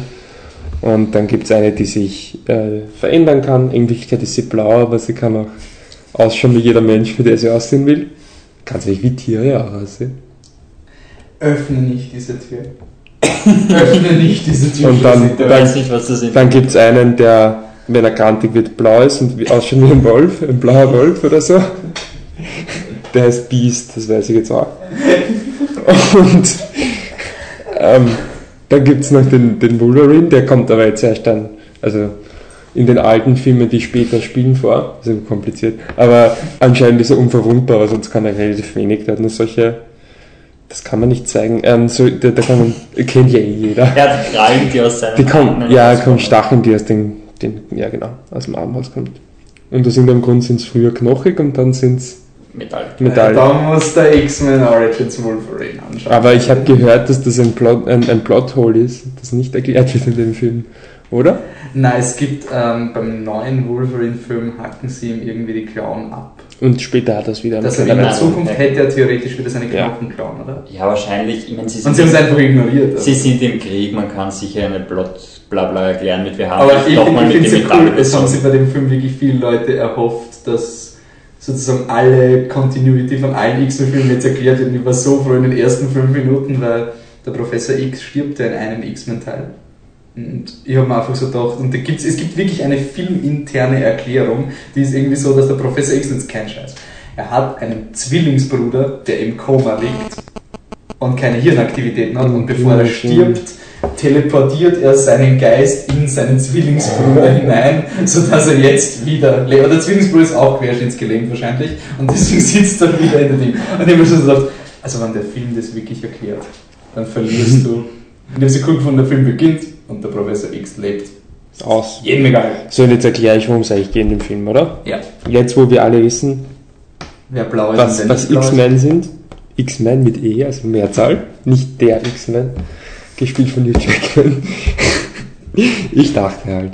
Na gut, also die Story ist, dass in der, in der Gegenwart, ähm, ja, es ist halt wieder mal so Apokalypse, die, es gibt solche, es ist ja bloß halt die Terminator-Geschichte, ne? Mhm. Es sind halt so ähm, Roboter, die urstark sind und niemand kann sie aufhalten. Es ist nicht so, dass die Menschen von den Maschinen Die nicht? sind. Ich glaube nicht. Also Ah, okay. sozusagen sie haben nur, Stimmt, sie haben die- Die, die, die Sie können herausfinden, dass beim Enkelkind Ja. sozusagen ein Mutant wird Ja. und deswegen ist es so nazimäßig gleich. Es ist irgendwie so Okay. inverse Nazis, die den Ja. Stammbaum so rekonstruieren. Oh, da haben wir einen Nazi-Schwerpunkt. Und ah, also anscheinend nicht um die Menschheit zu retten, das habe ich falsch verstanden, aber um die Mutantheit zu retten, ähm, sehen sie nur noch eine Möglichkeit, nach ein paar lustigen Actionsequenzen, die nicht so gut klappen, dass sie den Wolverine in die 70er? 70er zurückschicken müssen, weil nämlich ihrer Meinung nach der Auslöser von dieser ganzen Katastrophe war, dass die, helft's mal, Raven, Die Raven, also Die Raven, die, die, die blaue. Mystique, die blaue, Jennifer Lawrence, dass die halt ähm, den Peter Dinklage, keine Ahnung, seine Oliver Trask. Ja. ein Doktor. Ja, genau, der. Doktor, und das heißt, dass sie den umgebracht hat und dass der, der eben diese Roboter oder dabei war, diese Roboter zu entwerfen, ähm, dass das quasi der, der, der Auslöser war, der das Ganze ins Rollen gebracht hat. Und das wollen sie verhindern. Ja, das ist der Plot, oder? Ja, ja also sehr gut. Ja, habe ich Eins gut plus gemacht. setzen mich. Und wie hat er da gefallen? Ich kann nicht so schlecht, wenn sie alle sogar von Godzilla schwärmt, aber ich fand den besser. Okay. Und so sogar fast schlecht. Aber was, was ich so angenehm an dem Podcast finde? wie wir Godzilla Presseführung so gesessen sind, haben wir schon so Angst gehabt, der Podcast wird so zart, weil der Grammer und der Leitner werden mich komplett vernichten und wir, ich werde einfach nur sitzen, aber Godzilla!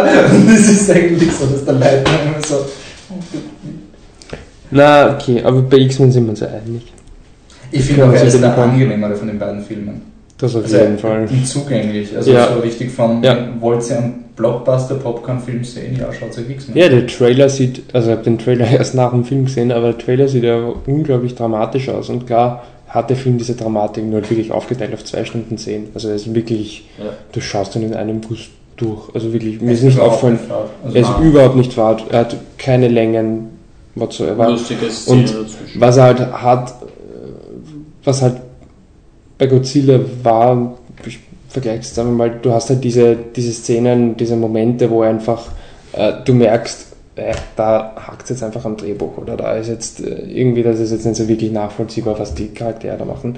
Das heißt, meine, die, die Story von, von X-Men ist ja trotz allem eigentlich relativ simpel. Also die, die, die Handlung, die passiert, ist relativ simpel. Aber ich finde, diese Momente hat er nicht und das finde ich angenehm. Also ich finde, du hast äh, nie diese Momente in dem Film, wo du sagst, um Gottes Willen, warum das jetzt? Ja, ich meine, du hast den Vorteil, dass du halt wirklich so viele, so gute, so starke Schauspieler hast. Ja. Du hast Ja. der zentrale Konflikt ist ja Fassbender, der Magneto Ja. und McAvoy müssen sich in, der, in den 70ern versöhnen. Damit, also nicht versöhnen, aber sie müssen gemeinsam arbeiten, Ja. um den Peter Dinklage Ja. zu stoppen. Und Naja, und die, die, die Raven die Raven zu stoppen, ist an sich ja auch noch, ja, die ist aber an sich ja auch ein, ein Konflikt in Ja, sich ja. selbst. Aber es ist ein, also du hast wirklich, äh, eigentlich wirklich eine Vielzahl an Konflikten für jeden Charakter.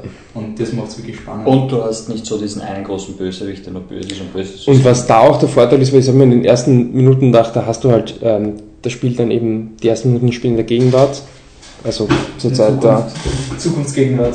Ja, ist, ja, stimmt schon, ja. Aber es ist die, die Gegenwart. Es spielt 2014 quasi. Und, oder? Ja. Who Ich weiß nicht, wenn sie in den 70er Jahren schon Killer-Roboter bauen haben können, dann wahrscheinlich. Weiß wahrscheinlich, ja. Ähm, also das in der, in der Gegenwart, also quasi bei der, wo die Mutanten vom Aussterben bedroht sind. Du hast ja diese Szenen äh, ganz am Anfang, ähm, wo sie halt so mit den Portalen spielen und der eine macht das und der andere macht dies. Und das war auch, finde ich, im, im ersten Film ein bisschen so, dass du halt äh, siehst, ich meine, die haben halt wirklich unterschiedlich starke Fähigkeiten. Und zwar mit Abstand. Also wie ich schon gesagt habe, dass der Wolverine Krallen hat, ist ja süß, aber gegen ein fliegendes Stadion kommt er nicht an. Und die ähm, und da hast du halt, finde ich, schon den Eindruck, ja, jetzt muss halt der muss was machen und der muss zeigen, was er kann und diesen Kampf können es nur gewinnen, weil der das macht, dies macht, aber das dauert so fünf Minuten oder so. Mhm. Und dann im Film, dadurch, dass du eben nicht diesen Überbösewicht hast, finde ich, hast du halt nicht diese, diese Momente, wo irgendwie gerechtfertigt werden muss, warum man jetzt einen, äh, einen Helden braucht, der viel schwächer ist als der andere.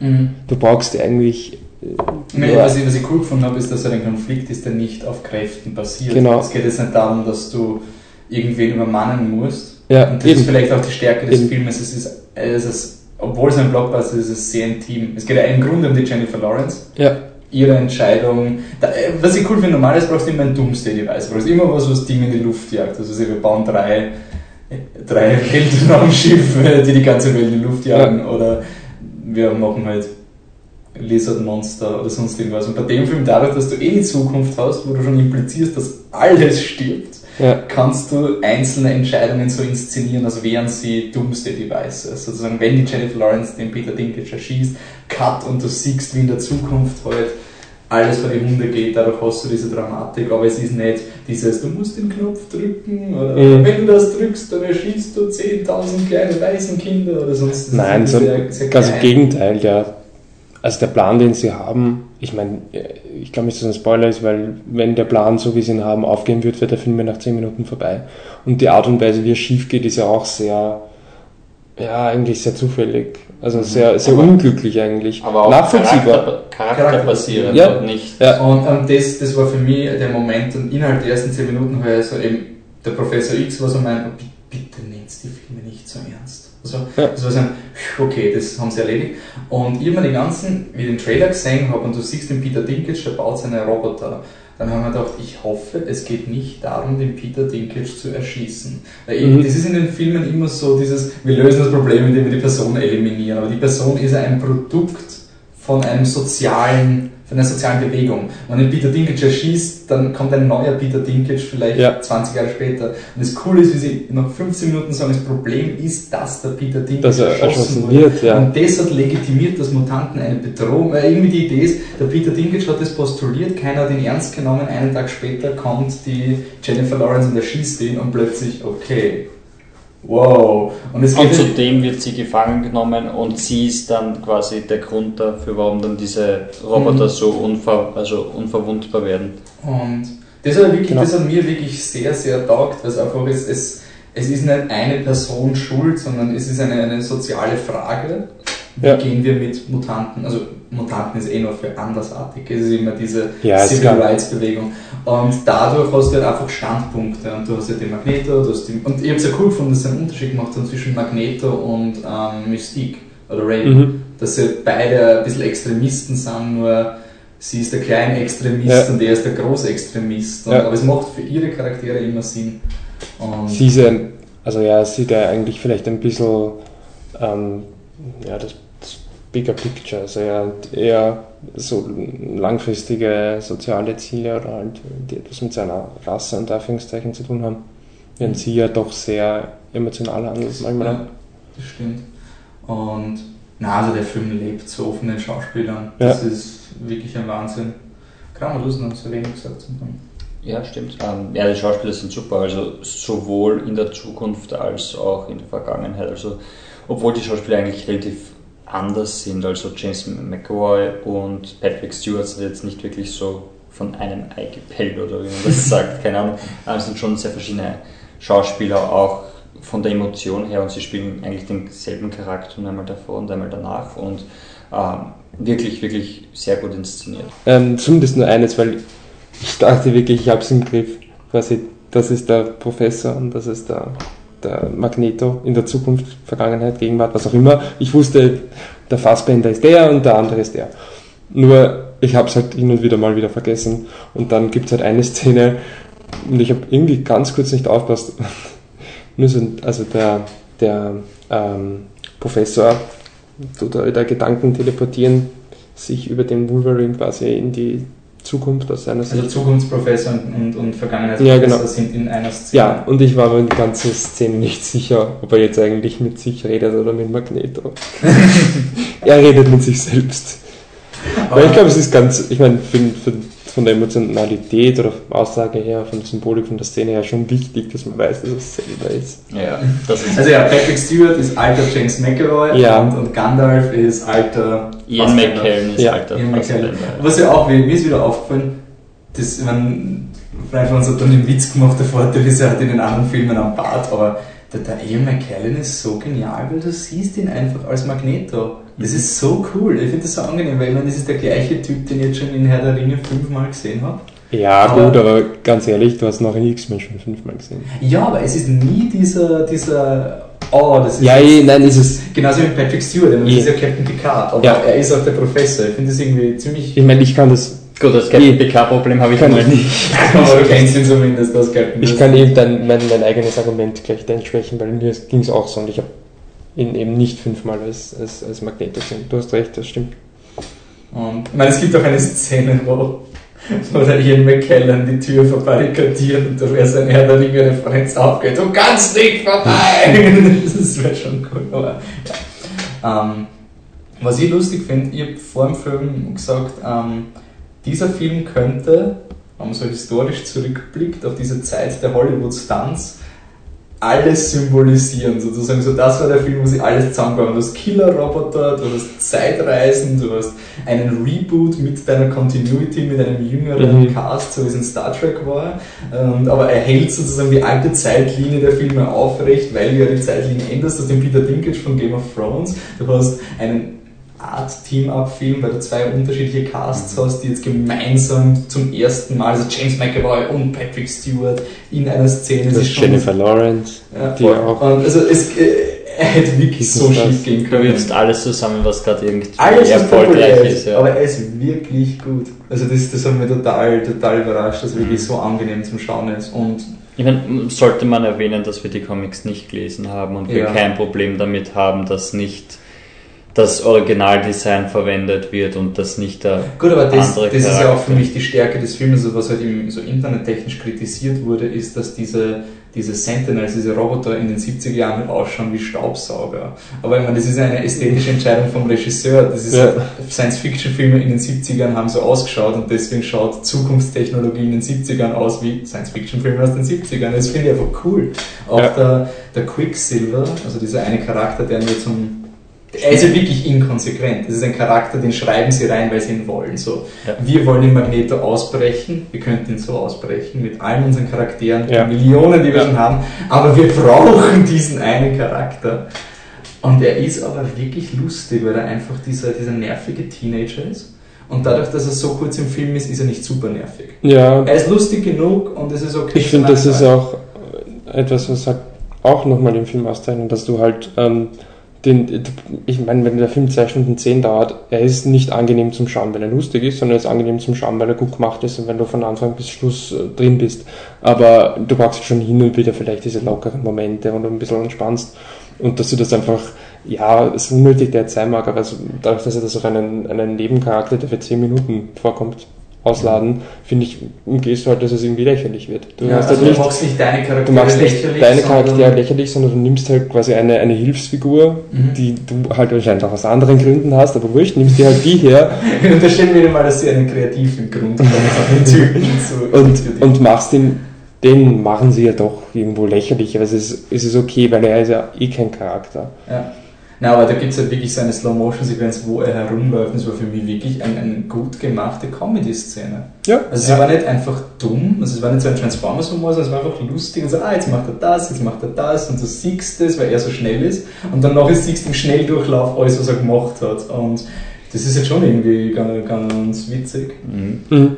Und ähm, dann ist er weg. Ich mitunter die Szene, naja, nein, nicht, aber generell nur äh, in der Szene merkt man es auch, und dann haben wir doch ein gutes Special Effects, also Ja. auch Mhm. viel Geld und, und Ja, man sieht, Äh, Es Also ist es gibt ein, eines, ja, das gibt der- der teuerste Der teuerste. Fox-Film. Ein Ja. teurer als Avatar. Also Avatar war bis jetzt der, der teuerste Film, aber ehrlich gesagt, ich glaube, das Großteil des Geldes war auch die, die, die Schauspieler, hast, ja. sicher, aber Also Halle Berry für ihre Filme. es, es war so geil, wie wir am Ende vom Film gesessen sind und ähm, dann, dann siehst du so, ja, okay, es glaube, irgendwie James McAvoy und Fassbender waren die ersten. ich denke auch. Dann war Jennifer Lawrence, als sie den Oscar hat, glaube ich, und dann Halle Berry, Alan Page, Anna Paquin, die kommen vier Sekunden oder so vor, als wirklich die Anna Paquin kommt, so du siehst sie am Gang gehen und das war's. Und irgendwie zum Schluss kommt dann erst Peter Dinklage und solche Dinge. Das war so richtig so, ich glaube, sie hätten sich echt viel Geld erspart mit Ja. so Halle Berry, weil effektiv brauchst du nur den Professor X und den Magneto. Die sind, Ja. die sind die wichtigen fürs Emotionale, weil es geht ja auch um sie. Und was ich dem Film sowas von groß anrechne, er ist ein Film, er hat eine Geschichte und die ist aus. Ja, das ist das, So vielleicht dieses ganz klitzekitze, klitzekleine Kritikpünktchen, das man anbringen kann. Er ist halt wirklich, glaube ich, nicht zu verstehen, wenn du nicht zumindest einen X-Men-Film gesehen Du hast. musst mindestens Aber- First Class. Aber ich, ich denke mal Ich habe First Class nicht gesehen. Aber du hast das im Magneto und so kennt. Du hast einfach akzeptiert, es ist junge Magneto. Also du musst Ja. entweder X-Men 1 oder First Class gesehen ja, ich glaube auch. Ich glaube, sonst wird es echt schwer. Weil zum Obwohl Beispiel X am, am, am sinnvollsten wäre es doch, wenn man X-Men 2 gesehen hat, oder? X-Men 2 war ja der Wolverine hatte diesen Moment, da gibt's, es gibt ja diesen William Striker. Nicht nur das, auch, auch äh, wegen der Ich meine, bitte, Gene. Ah, ja. Ist ohne zu Ja. spoilern. Wobei das kannst auch anzunehmen, dass der Wolverine eine dramatische Geschichte hat. Ja, aber das trotzdem, habe ich auch trotzdem irgendwie ist, ist, ist, das der zweite wahrscheinlich. Also wenn, du, wenn du wirklich einen schauen willst, davor schau X-Men Ja, 2. aber, aber wenn du wirklich sozusagen für, die, für das volle X-Men-Package mit den wenigsten Plotlücken wäre X-Men 1 und 2, dann First Class, dann der. Dann, glaube ich, hast du wirklich so handlungstechnisch kannst du allen folgen und es gibt Ja. keine großen Widersprüche wie, warum ist Professor X tot? und ich oder- fand's auch, also ich, wie gesagt, ich habe halt die, die, die alten Filme, alten, älteren Filme nicht gesehen, aber d- das fand ich in dem Film eben auch ganz okay eingebaut. Also, also diese Momente, wo du ganz klar merkst, okay, da spielen sie jetzt auf etwas an. Also zum Beispiel auf die Geschichte vom, vom Vergangenheit von Wolverine.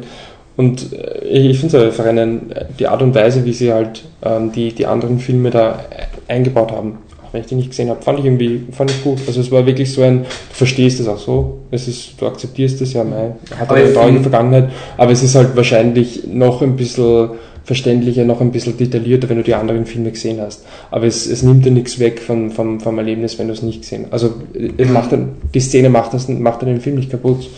Also das fand ich. Aber so blöd, ich meine, weil vielleicht bin ich wirklich blöd, aber ich, ich war ein bisschen emotional während des Schauens des Filmes, einfach weil ich mag diesen X-Men-Franchise. Ja, Und das war für mich halt wirklich ein, deswegen, deswegen mag ich diesen Film so gut. Wenn jetzt nur mehr scheiß X-Men-Filme kommen, ist es mir so egal. Weil das, es ist das, ist, das kann das Ende sein. Du kannst natürlich Fortsetzungen machen und alles, aber du hast einfach, du kannst das jetzt voll akzeptieren als diese, diese Zelebrierung von den, diesen beiden Franchises, Ja. die jetzt gemeinsam in diesem richtig letzten Film, weil es geht ja wirklich wieder um die Grundfrage, kann die Gesellschaft Mutanten akzeptieren? Meine, mittlerweile muss man halt wirklich die Frage stellen, ob der Magneto nicht recht hat. Weil in allen. X-Men-Teilen war es bis jetzt so, dass der Charles, Professor X, dann sagt, nein, nein, die Menschen werden schon lernen und irgendwie alle Beweise von allen X-Men-Filmen waren bis jetzt, dass die Menschheit echt nicht so toll ist. Also, ich weiß nicht, wie oft du das noch machen kannst, ohne dass der Professor X einfach wirkt wie ein Broken. Record und der Magneto eigentlich wirkt. Meine, Weil das finde ich so cool, Magneto seine Motivation macht er auch Sinn. Also, warum Ja. er so handelt und das tut halt dann auch wieder weh, wenn du checkst, dass der Magneto halt nicht er hat nicht auf der Seite von, Ja. von Professor X. Ich meine, sie sind Freunde und alles, das, das nimmst du den Schauspielern ab. Aber es ist wie in X-Men 2, wo es dann wieder wehtut, wenn der Magneto wieder Magneto ist. Es ist dann dieser. Ah, meine, vielleicht ist es mittlerweile auch verpflichtend bei den X-Men-Filmen, dass dann dieser Magneto-Moment kommen muss, aber noch funktioniert. Also, keine Ahnung, wie lange das noch geht. Ich glaube schon, dass diese, die Spannung in den X-Men-Filmen ist, dieser unversöhnte Konflikt zwischen Professor X und, und Magneto. Mhm. Und du kannst es entweder eskalieren lassen, dann wird der Magneto ein Arschloch, oder du kannst den Magneto entschärfen und dadurch verliert er seine Komplexität. Also derzeit ist noch diese, diese Balance, diese. Jetzt noch interessant, ja. ja, ich glaube, ich kann mir nicht vorstellen, wie lange du diesen Konflikt noch. Gut, aber es hat auch geholfen, dass du dann einen neuen, einen neuen Schauspieler nimmst, der das macht. Also Franz Fassbender. Fassbender, dass du Ja. den Fassbender da Und dann einen holst und ihn da reinsetzt, also da und da. Und, Ähm, weil da Ian McKellen, wenn das das zum fünften Mal macht, Das und stimmt, sowas ja. wäre es wahrscheinlich nicht mehr so aber das, das macht den Film auch aussagekräftig. irgendwie so cool, dass dann, da gibt es ja diese Szene, wo der Ian McKellen und der Patrick Stewart so wirklich sinnieren, so, so, so wirklich so alte Männer sind, Mhm. die einfach checken, okay, ja, es hat alles nicht funktioniert. Aber in der Gegenwart, in den 70ern siehst du dann aber den Fassbender, der ähnliche Fehler, Fehler, ähnliche Entscheidungen einfach macht, wo du halt denkst, wiederholt es sich jetzt eh wieder im Endeffekt oder sonst was. Mhm. Ja, das Popcorn-Film spitze. Also, das ist wirklich so ein voller Empfehlungsfilm. Also, Ja. Okay. Was noch das? ganz kurz was anmerken. Nur, also, so jetzt, X-Men ist vorbei, aber noch ganz kurz, weil, also, ihr habt es wahrscheinlich auch mitgekriegt von Brian Singer, oder? Ja. Dieser, um, dieser Sexual Harassment Ja. Case. Ich kann nur ganz kurz sagen, wir finden das eh nicht toll, weil wir jetzt den Film da 20 Minuten lang gelobt haben, aber wir diskutieren halt Filme Nein, wir und nicht. diskutieren Filme. Also, das ist wirklich so etwas. Vor allem da fühle ich mich total unkomfortabel jetzt. Ich würde es nicht diese, wenn du, ein, wenn du eine Filmseite dann politisch Ja, motivierst und absolut. sowas. Nein, ich will nur kurz nicht, dass dann ignoriert es. Das ist genau, ja. Ich finde, ich find, es, ist, eh- es ist eine ähnlich blöde Situation wie mit den, ähm, den Shootings nach Dark Knight Rises, wo du einfach so. Es Mhm. bringt da jetzt nichts zu tun, als wären wir Ja. die aufgeklärten Leute, die da jetzt das Statement oder so machen. Nein, nein, ist klar. Aber ich, ich sage nur nicht, dass machen. irgendwer jetzt meint. Zudem, da, die, Euch ist da alles, was wir über die Sache wissen, eigentlich von irgendwelchen Medien von Ja, weit, weg ist, haben klar. wir auch kein Bild, uns irgendeine echte Meinung darüber zu bilden. Ja. Aber wir respektieren auch Leute, die meinen, wir schauen den Film nicht, weil Brian Singer ist blöd. Ja. Weil, wenn er das gemacht hat, haben sie recht. Ja. ja, klar. Okay. Na, jetzt fehlt noch was, ne? Ja. Ja, du das ist aber jetzt nur, nur eine Aussicht, was steht uns eigentlich bevor? Weil man jetzt Grunde, für mich war ja die, die, diese zwei Wochen mit Godzilla und X-Men, waren die zwei Wochen, wo ich den Atem angehalten habe, für das man beide so viel so, oh Gott, bitte, Nicht furchtbar sein. bitte, nicht furchtbar sein. Womöglich sogar gut. Ja, ich schätze mal, ich schätze mal, der, der nächste Podcast wird eher auf Indie-Film lastig sein, oder? Ich würde raten, dass wir Lock reinnehmen. Oder No Turning Back, wie er bei uns heißt. Und dann, Ja, ich meine, was, was richtig Großes kommt jetzt nicht. Ja, Million Ways to Die in the West ist irgendwie so Ja, das ist ja auch kein großer Film in Wirklichkeit. Ich würde also ich würd und in der Mitte, da sind wir, wird lassen. Das ist der Nazi-Film, den ich mal angeschaut habe. Also, was ist der ein Nazi-Film, den ich mal angeschaut habe? Ja, nein, dann kann, kann man wirklich, weil ich glaube wirklich, wir haben jetzt Ja. den Großteil der. Einen Dings gibt es, was nicht wirklich groß, aber Maleficent. Ja, mal, Ich- ja stimmt. Maleficent, Maleficent. Der Ah, Dings, mit- Angelina Jolie ist die böse Hexe aus Der ist ja mein Äh, Trailer. aus dem gesehen. Haben wir uns vorher angeschaut. Er ist okay. Er schaut, er schaut Er ist von Dings, der Film ist von, ich sorry, ich weiß seinen Namen nicht, aber er ist der, der ähm, ich. Ist nicht Absicht, schimpft über mich, wenn ich. Wir müssen schon. ähm, er macht, also er ist nicht so blöd wie der Wolf, sondern er macht die Art Direction von Avatar und von anderen Filmen auch noch. Also er bis jetzt erst Art Director. Legen wir im Wolf so ein Easter Egg, das er dann erst hört, wenn er im Podcast Test, Test, Und zwar, was wir machen. ich weiß nicht. Drehen wir ab. Haben wir irgendwann, hat irgendein Blödsinn gesagt, mit dem wir ihn verarschen können. Ich Hey, ich bin bin der Wolf, ich habe den Film nicht gesehen. Tschüss. Stimmt, er schaut- also, also dafür, also er ist ja nur noch der Presenter eigentlich, weil Presenter sehr viel redet, aber sonst echt, schau mehr Filme.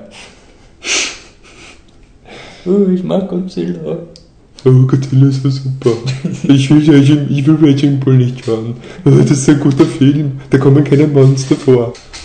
Vielleicht sollte ich ihm sagen, dass sie da boxen und ihm nicht dazu sagen, dass es Menschen sind. Sag ihm, es sind Roboter. Hört auf zu schimpfen. Ja. Also, Ähm, ja, der nächste Podcast Sind wird wahrscheinlich noch bei Raging Bull und boxen den Roboter? ja, äh, äh, es wird eher indie-lastig sein. Wollen wir vielleicht jetzt dieses soziale Segment erklären, das wir einführen wollen? okay, folgendes. Und damit so, als würden wir dieses Social Segment nochmal vorstellen, okay?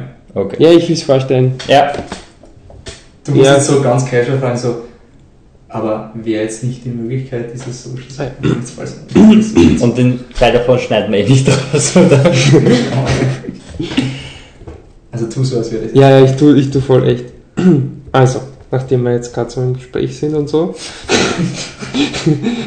haben wir uns gedacht, sind wir jetzt gerade aufgekommen, wir könnten das Social Segment, das wir da einführen wollen, vorstellen. Und zwar ist es so, dass wir, wir wollen so machen, dass wir uns quasi, äh, dass wir jede Woche, je, jede Woche bei jedem Podcaster auf einer der drei Podcaster, ich schätze mal, das werden wir so im Ring Ja, machen, ja. oder? Ähm, darf quasi die anderen beiden unter Anführungszeichen zu einem Film zwingen. Ähm, Voraussetzung ist, dass man, äh, dass man den Film gut findet, beziehungsweise auch Argumente dafür hat und dass man halt der Meinung ist, dass der den anderen auch gefallen könnte. Und zweite Halbbedingung ist, wenn wir es irgendwie schaffen, dass es einen Kontext gibt zum Podcast, zu dem Podcast, in dem er dann vorkommt. Und der Kramer hat, der Kramer äh, hat sich da was überlegt, glaube ich. Ja, genau, da nächste Woche Lock oder bei uns No Turning Back. So ein. Bescheid. Absolut ziemlich. Ähm, vor allem, weil er ist. ist ja auch Englisch. Ja, ähm, Ja, aber das ist total oft, dass du englische Titel Ja. englisch übersetzt. Gut, das eine wäre nur der Name gewesen, Ja. das andere ist, aber egal. Ähm, da wir Tom Hardys Film haben, ähm, schauen wir uns irgendwann bis zum nächsten Mal ähm, Warrior an. Auch ein Film, wo Tom Hardy mitspielt und wo man wirklich Angst vor ihm hat. Okay. Und Tom Hardy, Spoiler für den nächsten Podcast, ist der Grund, warum man Lock auf jeden Fall sehen soll. Ja, Vor Also, allem, Hardy ist immer ein guter Ja. Ja, erstens das und zweitens gibt es in den Filmen nichts außer Tom Hardy. ja Tom Also, Hardy, außer man mag BMW vielleicht. Ja, das ist, Ja, das ist ja. eh cool. Also ich, würd, ich wäre voll für eine Tom Hardy Beweihräucherung nächstes Mal. Ich liebe diesen Typen. Okay. Das ist einfach. Nein, ja, ich Sport. Warrior habe ich mir sogar ähm, vor zwei Wochen auf Blu-ray gekauft. Dass ich, dass ich mir endlich anschaue. Wohl, Wolfi, da geht's um Sport. Machen wir einen Blu-ray-Abend oder? Ja, können wir Schon, machen. oder? Ja. Wolfi, da geht's um Sport. Nur, dass du das weißt. Ja, es ich geht auch habe um Sport. Senna geschaut. Also, es Wie ist das eigentlich, wenn wir jetzt Warrior schauen, da geht es ja um Kämpfen oder Ja. so, ist das dann ein Kontext, dass man auf Raging Bull schaut? Nein, wir könnten dann einen echten UFC-Kampf schauen oder so, wo sie sich Okay. Na passt, ja, das ist eine gute Idee. So, und weil wir so sozial sind, sind wir ja auch auf Social Media. Moment, Moment, bevor Du- wir du auf Social. Media sind, wir haben auch zum Thema sozial unter Umständen ein Geschenk für euch. Ja, aber da, da muss sich ja etablieren, wie die Leute mit uns in Kontakt bleiben können. Also, Kontakt bleiben. Schön wär's. Das ist ja das Problem, Wolf. hey, äh, wir haben jetzt erst äh, haben wir einen Comment gekriegt. Haben wir das? Das war total freundlich. Hat's Also- angefangen mit Äh, mein Vater verdient Spoiler, 150 Spoiler, Dollar in der Stunde. Spoiler, wollt's nur kurz. Also folgendes, wir sind weiterhin auf Free to Truck erreichbar. freetotruck.com, da sind wir. Wir sind aber auch auf Twitter, erklärt den Leuten mal. Ja, ich habe jetzt einen richtigen Namen. Das ja, richtigen du Namen. hast Ja, es geändert, gell? Ich heiße jetzt. Ja, ich meine, jetzt kann ich auch meinen Vornamen auch schon sagen, ist ja wurscht, wer auf Twitter sitzt. eh. Ich heiße jetzt ganz normal Michael Leitner und das findet man unter existentdino. Das ist immer noch ein blöder Name, aber ohne. E- Warte, jetzt bin ich sicher. Existentdino. Oh ja, Exist Existentino und mich findet man at Existent Coffee. Ja. Mich findet man unter Flip the Truck in Oh. Unterstrichen dazwischen. Da hat sich wer, die, da hat sich wer den, den, den Hauptpreis. Ja, den ihr ja, das Ding gibt's leider, den hat leider schon gegeben. Ähm, wir sind, äh, genau, da ist das Comment, also ich habe das total nett gefunden. Ähm, also der Autor, ich sage jetzt den Namen nicht, weil sonst ist es also das Comment war, My programmer is trying to convince me to move to .NET from PHP. I have always disliked the idea because of the expenses, but he's tri, try young nonetheless. I've been using mm, a number of websites for about a year and I'm concerned about switching to another platform. I have very good, I have heard very good things about. Is there a way I can import my? Any help would be greatly appreciated. Also ich finde das toll. Ich Also- weine gleich, ich habe kurz geglaubt, wenn wirklich ein Kommentar also das war, ähm, und wir sind, also ihr könnt natürlich auch solche tollen Kommentare hinterlassen. Äh, wir haben aber auch eine Ihr könnt Kontakt-E-Mail-Adresse. bei fast jedem Artikel hin schon erster. Ja, das ist voll. Aber wir haben eine Kontakt-E-Mail-Adresse, die ist contact at flipthetruck.com und wir haben nämlich schon eine E-Mail bekommen von Wolfgang at flipthetruck.com mit Test, Test, Rufzeichen. Weil ich habe checken müssen, ob die E-Mail funktioniert, aber wir, funkt wir haben eine E-Mail im Posteingang von mir Du selber. hast jetzt aber nicht gewonnen. Okay, aber, Aber jetzt der komm. Erste. Er klopft nicht am Tisch. Oh. Der Also, Erste, wenn wir am der es schafft, nicht. uns eine E-Mail zu schicken, Den wir nicht persönlich kennen. den wir nicht persönlich kennen, mit dem Codewort Tom Turbo zur heutigen Sendung, bekommt von uns eine Original-DVD als Überraschungsgeschenk. Welche Okay, das die- sein die- wird, verraten wir nicht. Das Die wird nicht ist- Turbo sein. Ja, die Adresse ist contact at flipthetruck.com. Wollen wir den Kontext da gern Nein. Doch. Also oder? es ist so, dass wir zu Weihnachten und zum Geburtstag haben wir oft die Regel, dass wir, wenn wir Filme schenken, weil es eh nie schauen werden, Sind schlechte. sind schlechte Filme. Ich So, habe dir ein paar gute geschenkt, die hast du sicher auch nicht gesehen. Die haben wir noch nicht geschaut. ja, den Deal. Für jede E-Mail, die wir bekommen, schaue ich einen deiner guten Filme. Yeah! Ja, komm, strengt euch an. Ähm, also und deswegen haben wir einfach gesagt, okay, ich meine, wir haben jetzt wirklich eine, eine, ein, Wir eine, haben eine Sammlung. eine ne? Sammlung. Ich glaube, in der Sammlung und in, in Max nachfragen, dann sind wir sicher so. Aber 12 sind wir auf jeden Fall 20, sowas. Ja. Also, es- Aber Aber- ich will, nicht, ich will nicht so viel teasen, aber die DV- äh, DVD, die wir verschenken würden, dieses Mal, hat sogar einen Kontext zu unserem Programm. Ach so, haben es wir ist, es ja, es ist sogar. Okay, okay, ich habe es okay. so hinter eurem Rücken entschieden, weil es passt wirklich ach gut. du Schande. Und also wenn entscheiden, und deswegen haben wir gesagt, hey, für unsere Fans, die uns ja die Treue halten, können wir das ja machen. Ich habe schon geglaubt, ich werde Deutschland das Sommermärchen endlich los. Aber ich würde auch sagen, zur, zur Versicherung, wir schenken nicht gleich die ganz schlechten Filme. Wer zuerst kommt, mal zuerst und der kriegt dann die Ja. guten schlechten Ja. Filme. Also wie viel verschenkt vielleicht? Na, eine pro. Ich Pro davon- Podcast. Ich gehe davon aus, dass uns viele Leute schreiben. also das Codewort ist Tom Turbo. Ja, für diesen Podcast. Kontakt. Weil, weil wenn Ja, jetzt äh, erst für den nächsten Podcast schreibt, ist noch aber schneller. Ja, Sorry. Also contact at flipthetruck.com. Und ja, ansonsten könnt ihr uns einfach immer die Treue halten. Jetzt, jetzt kommt schon die Musik, die cool Ja, ich höre schon die Musik im Hintergrund. Ding, ding, ding, ding. Oh yeah, also dann würde ich sagen, das war ein sehr erfolgreicher Podcast. Die Frage ist, ob man noch irgendwie kürzen oder, oder einfach am Plug senden. Ganz glaube ich. Okay, na passt. Dann, Ohne, ohne Diskussion, welchen Film wir anschauen. ja, dann sehen wir uns in, in zwei bis drei Wochen wieder und dann sage ich ciao. Tschüss.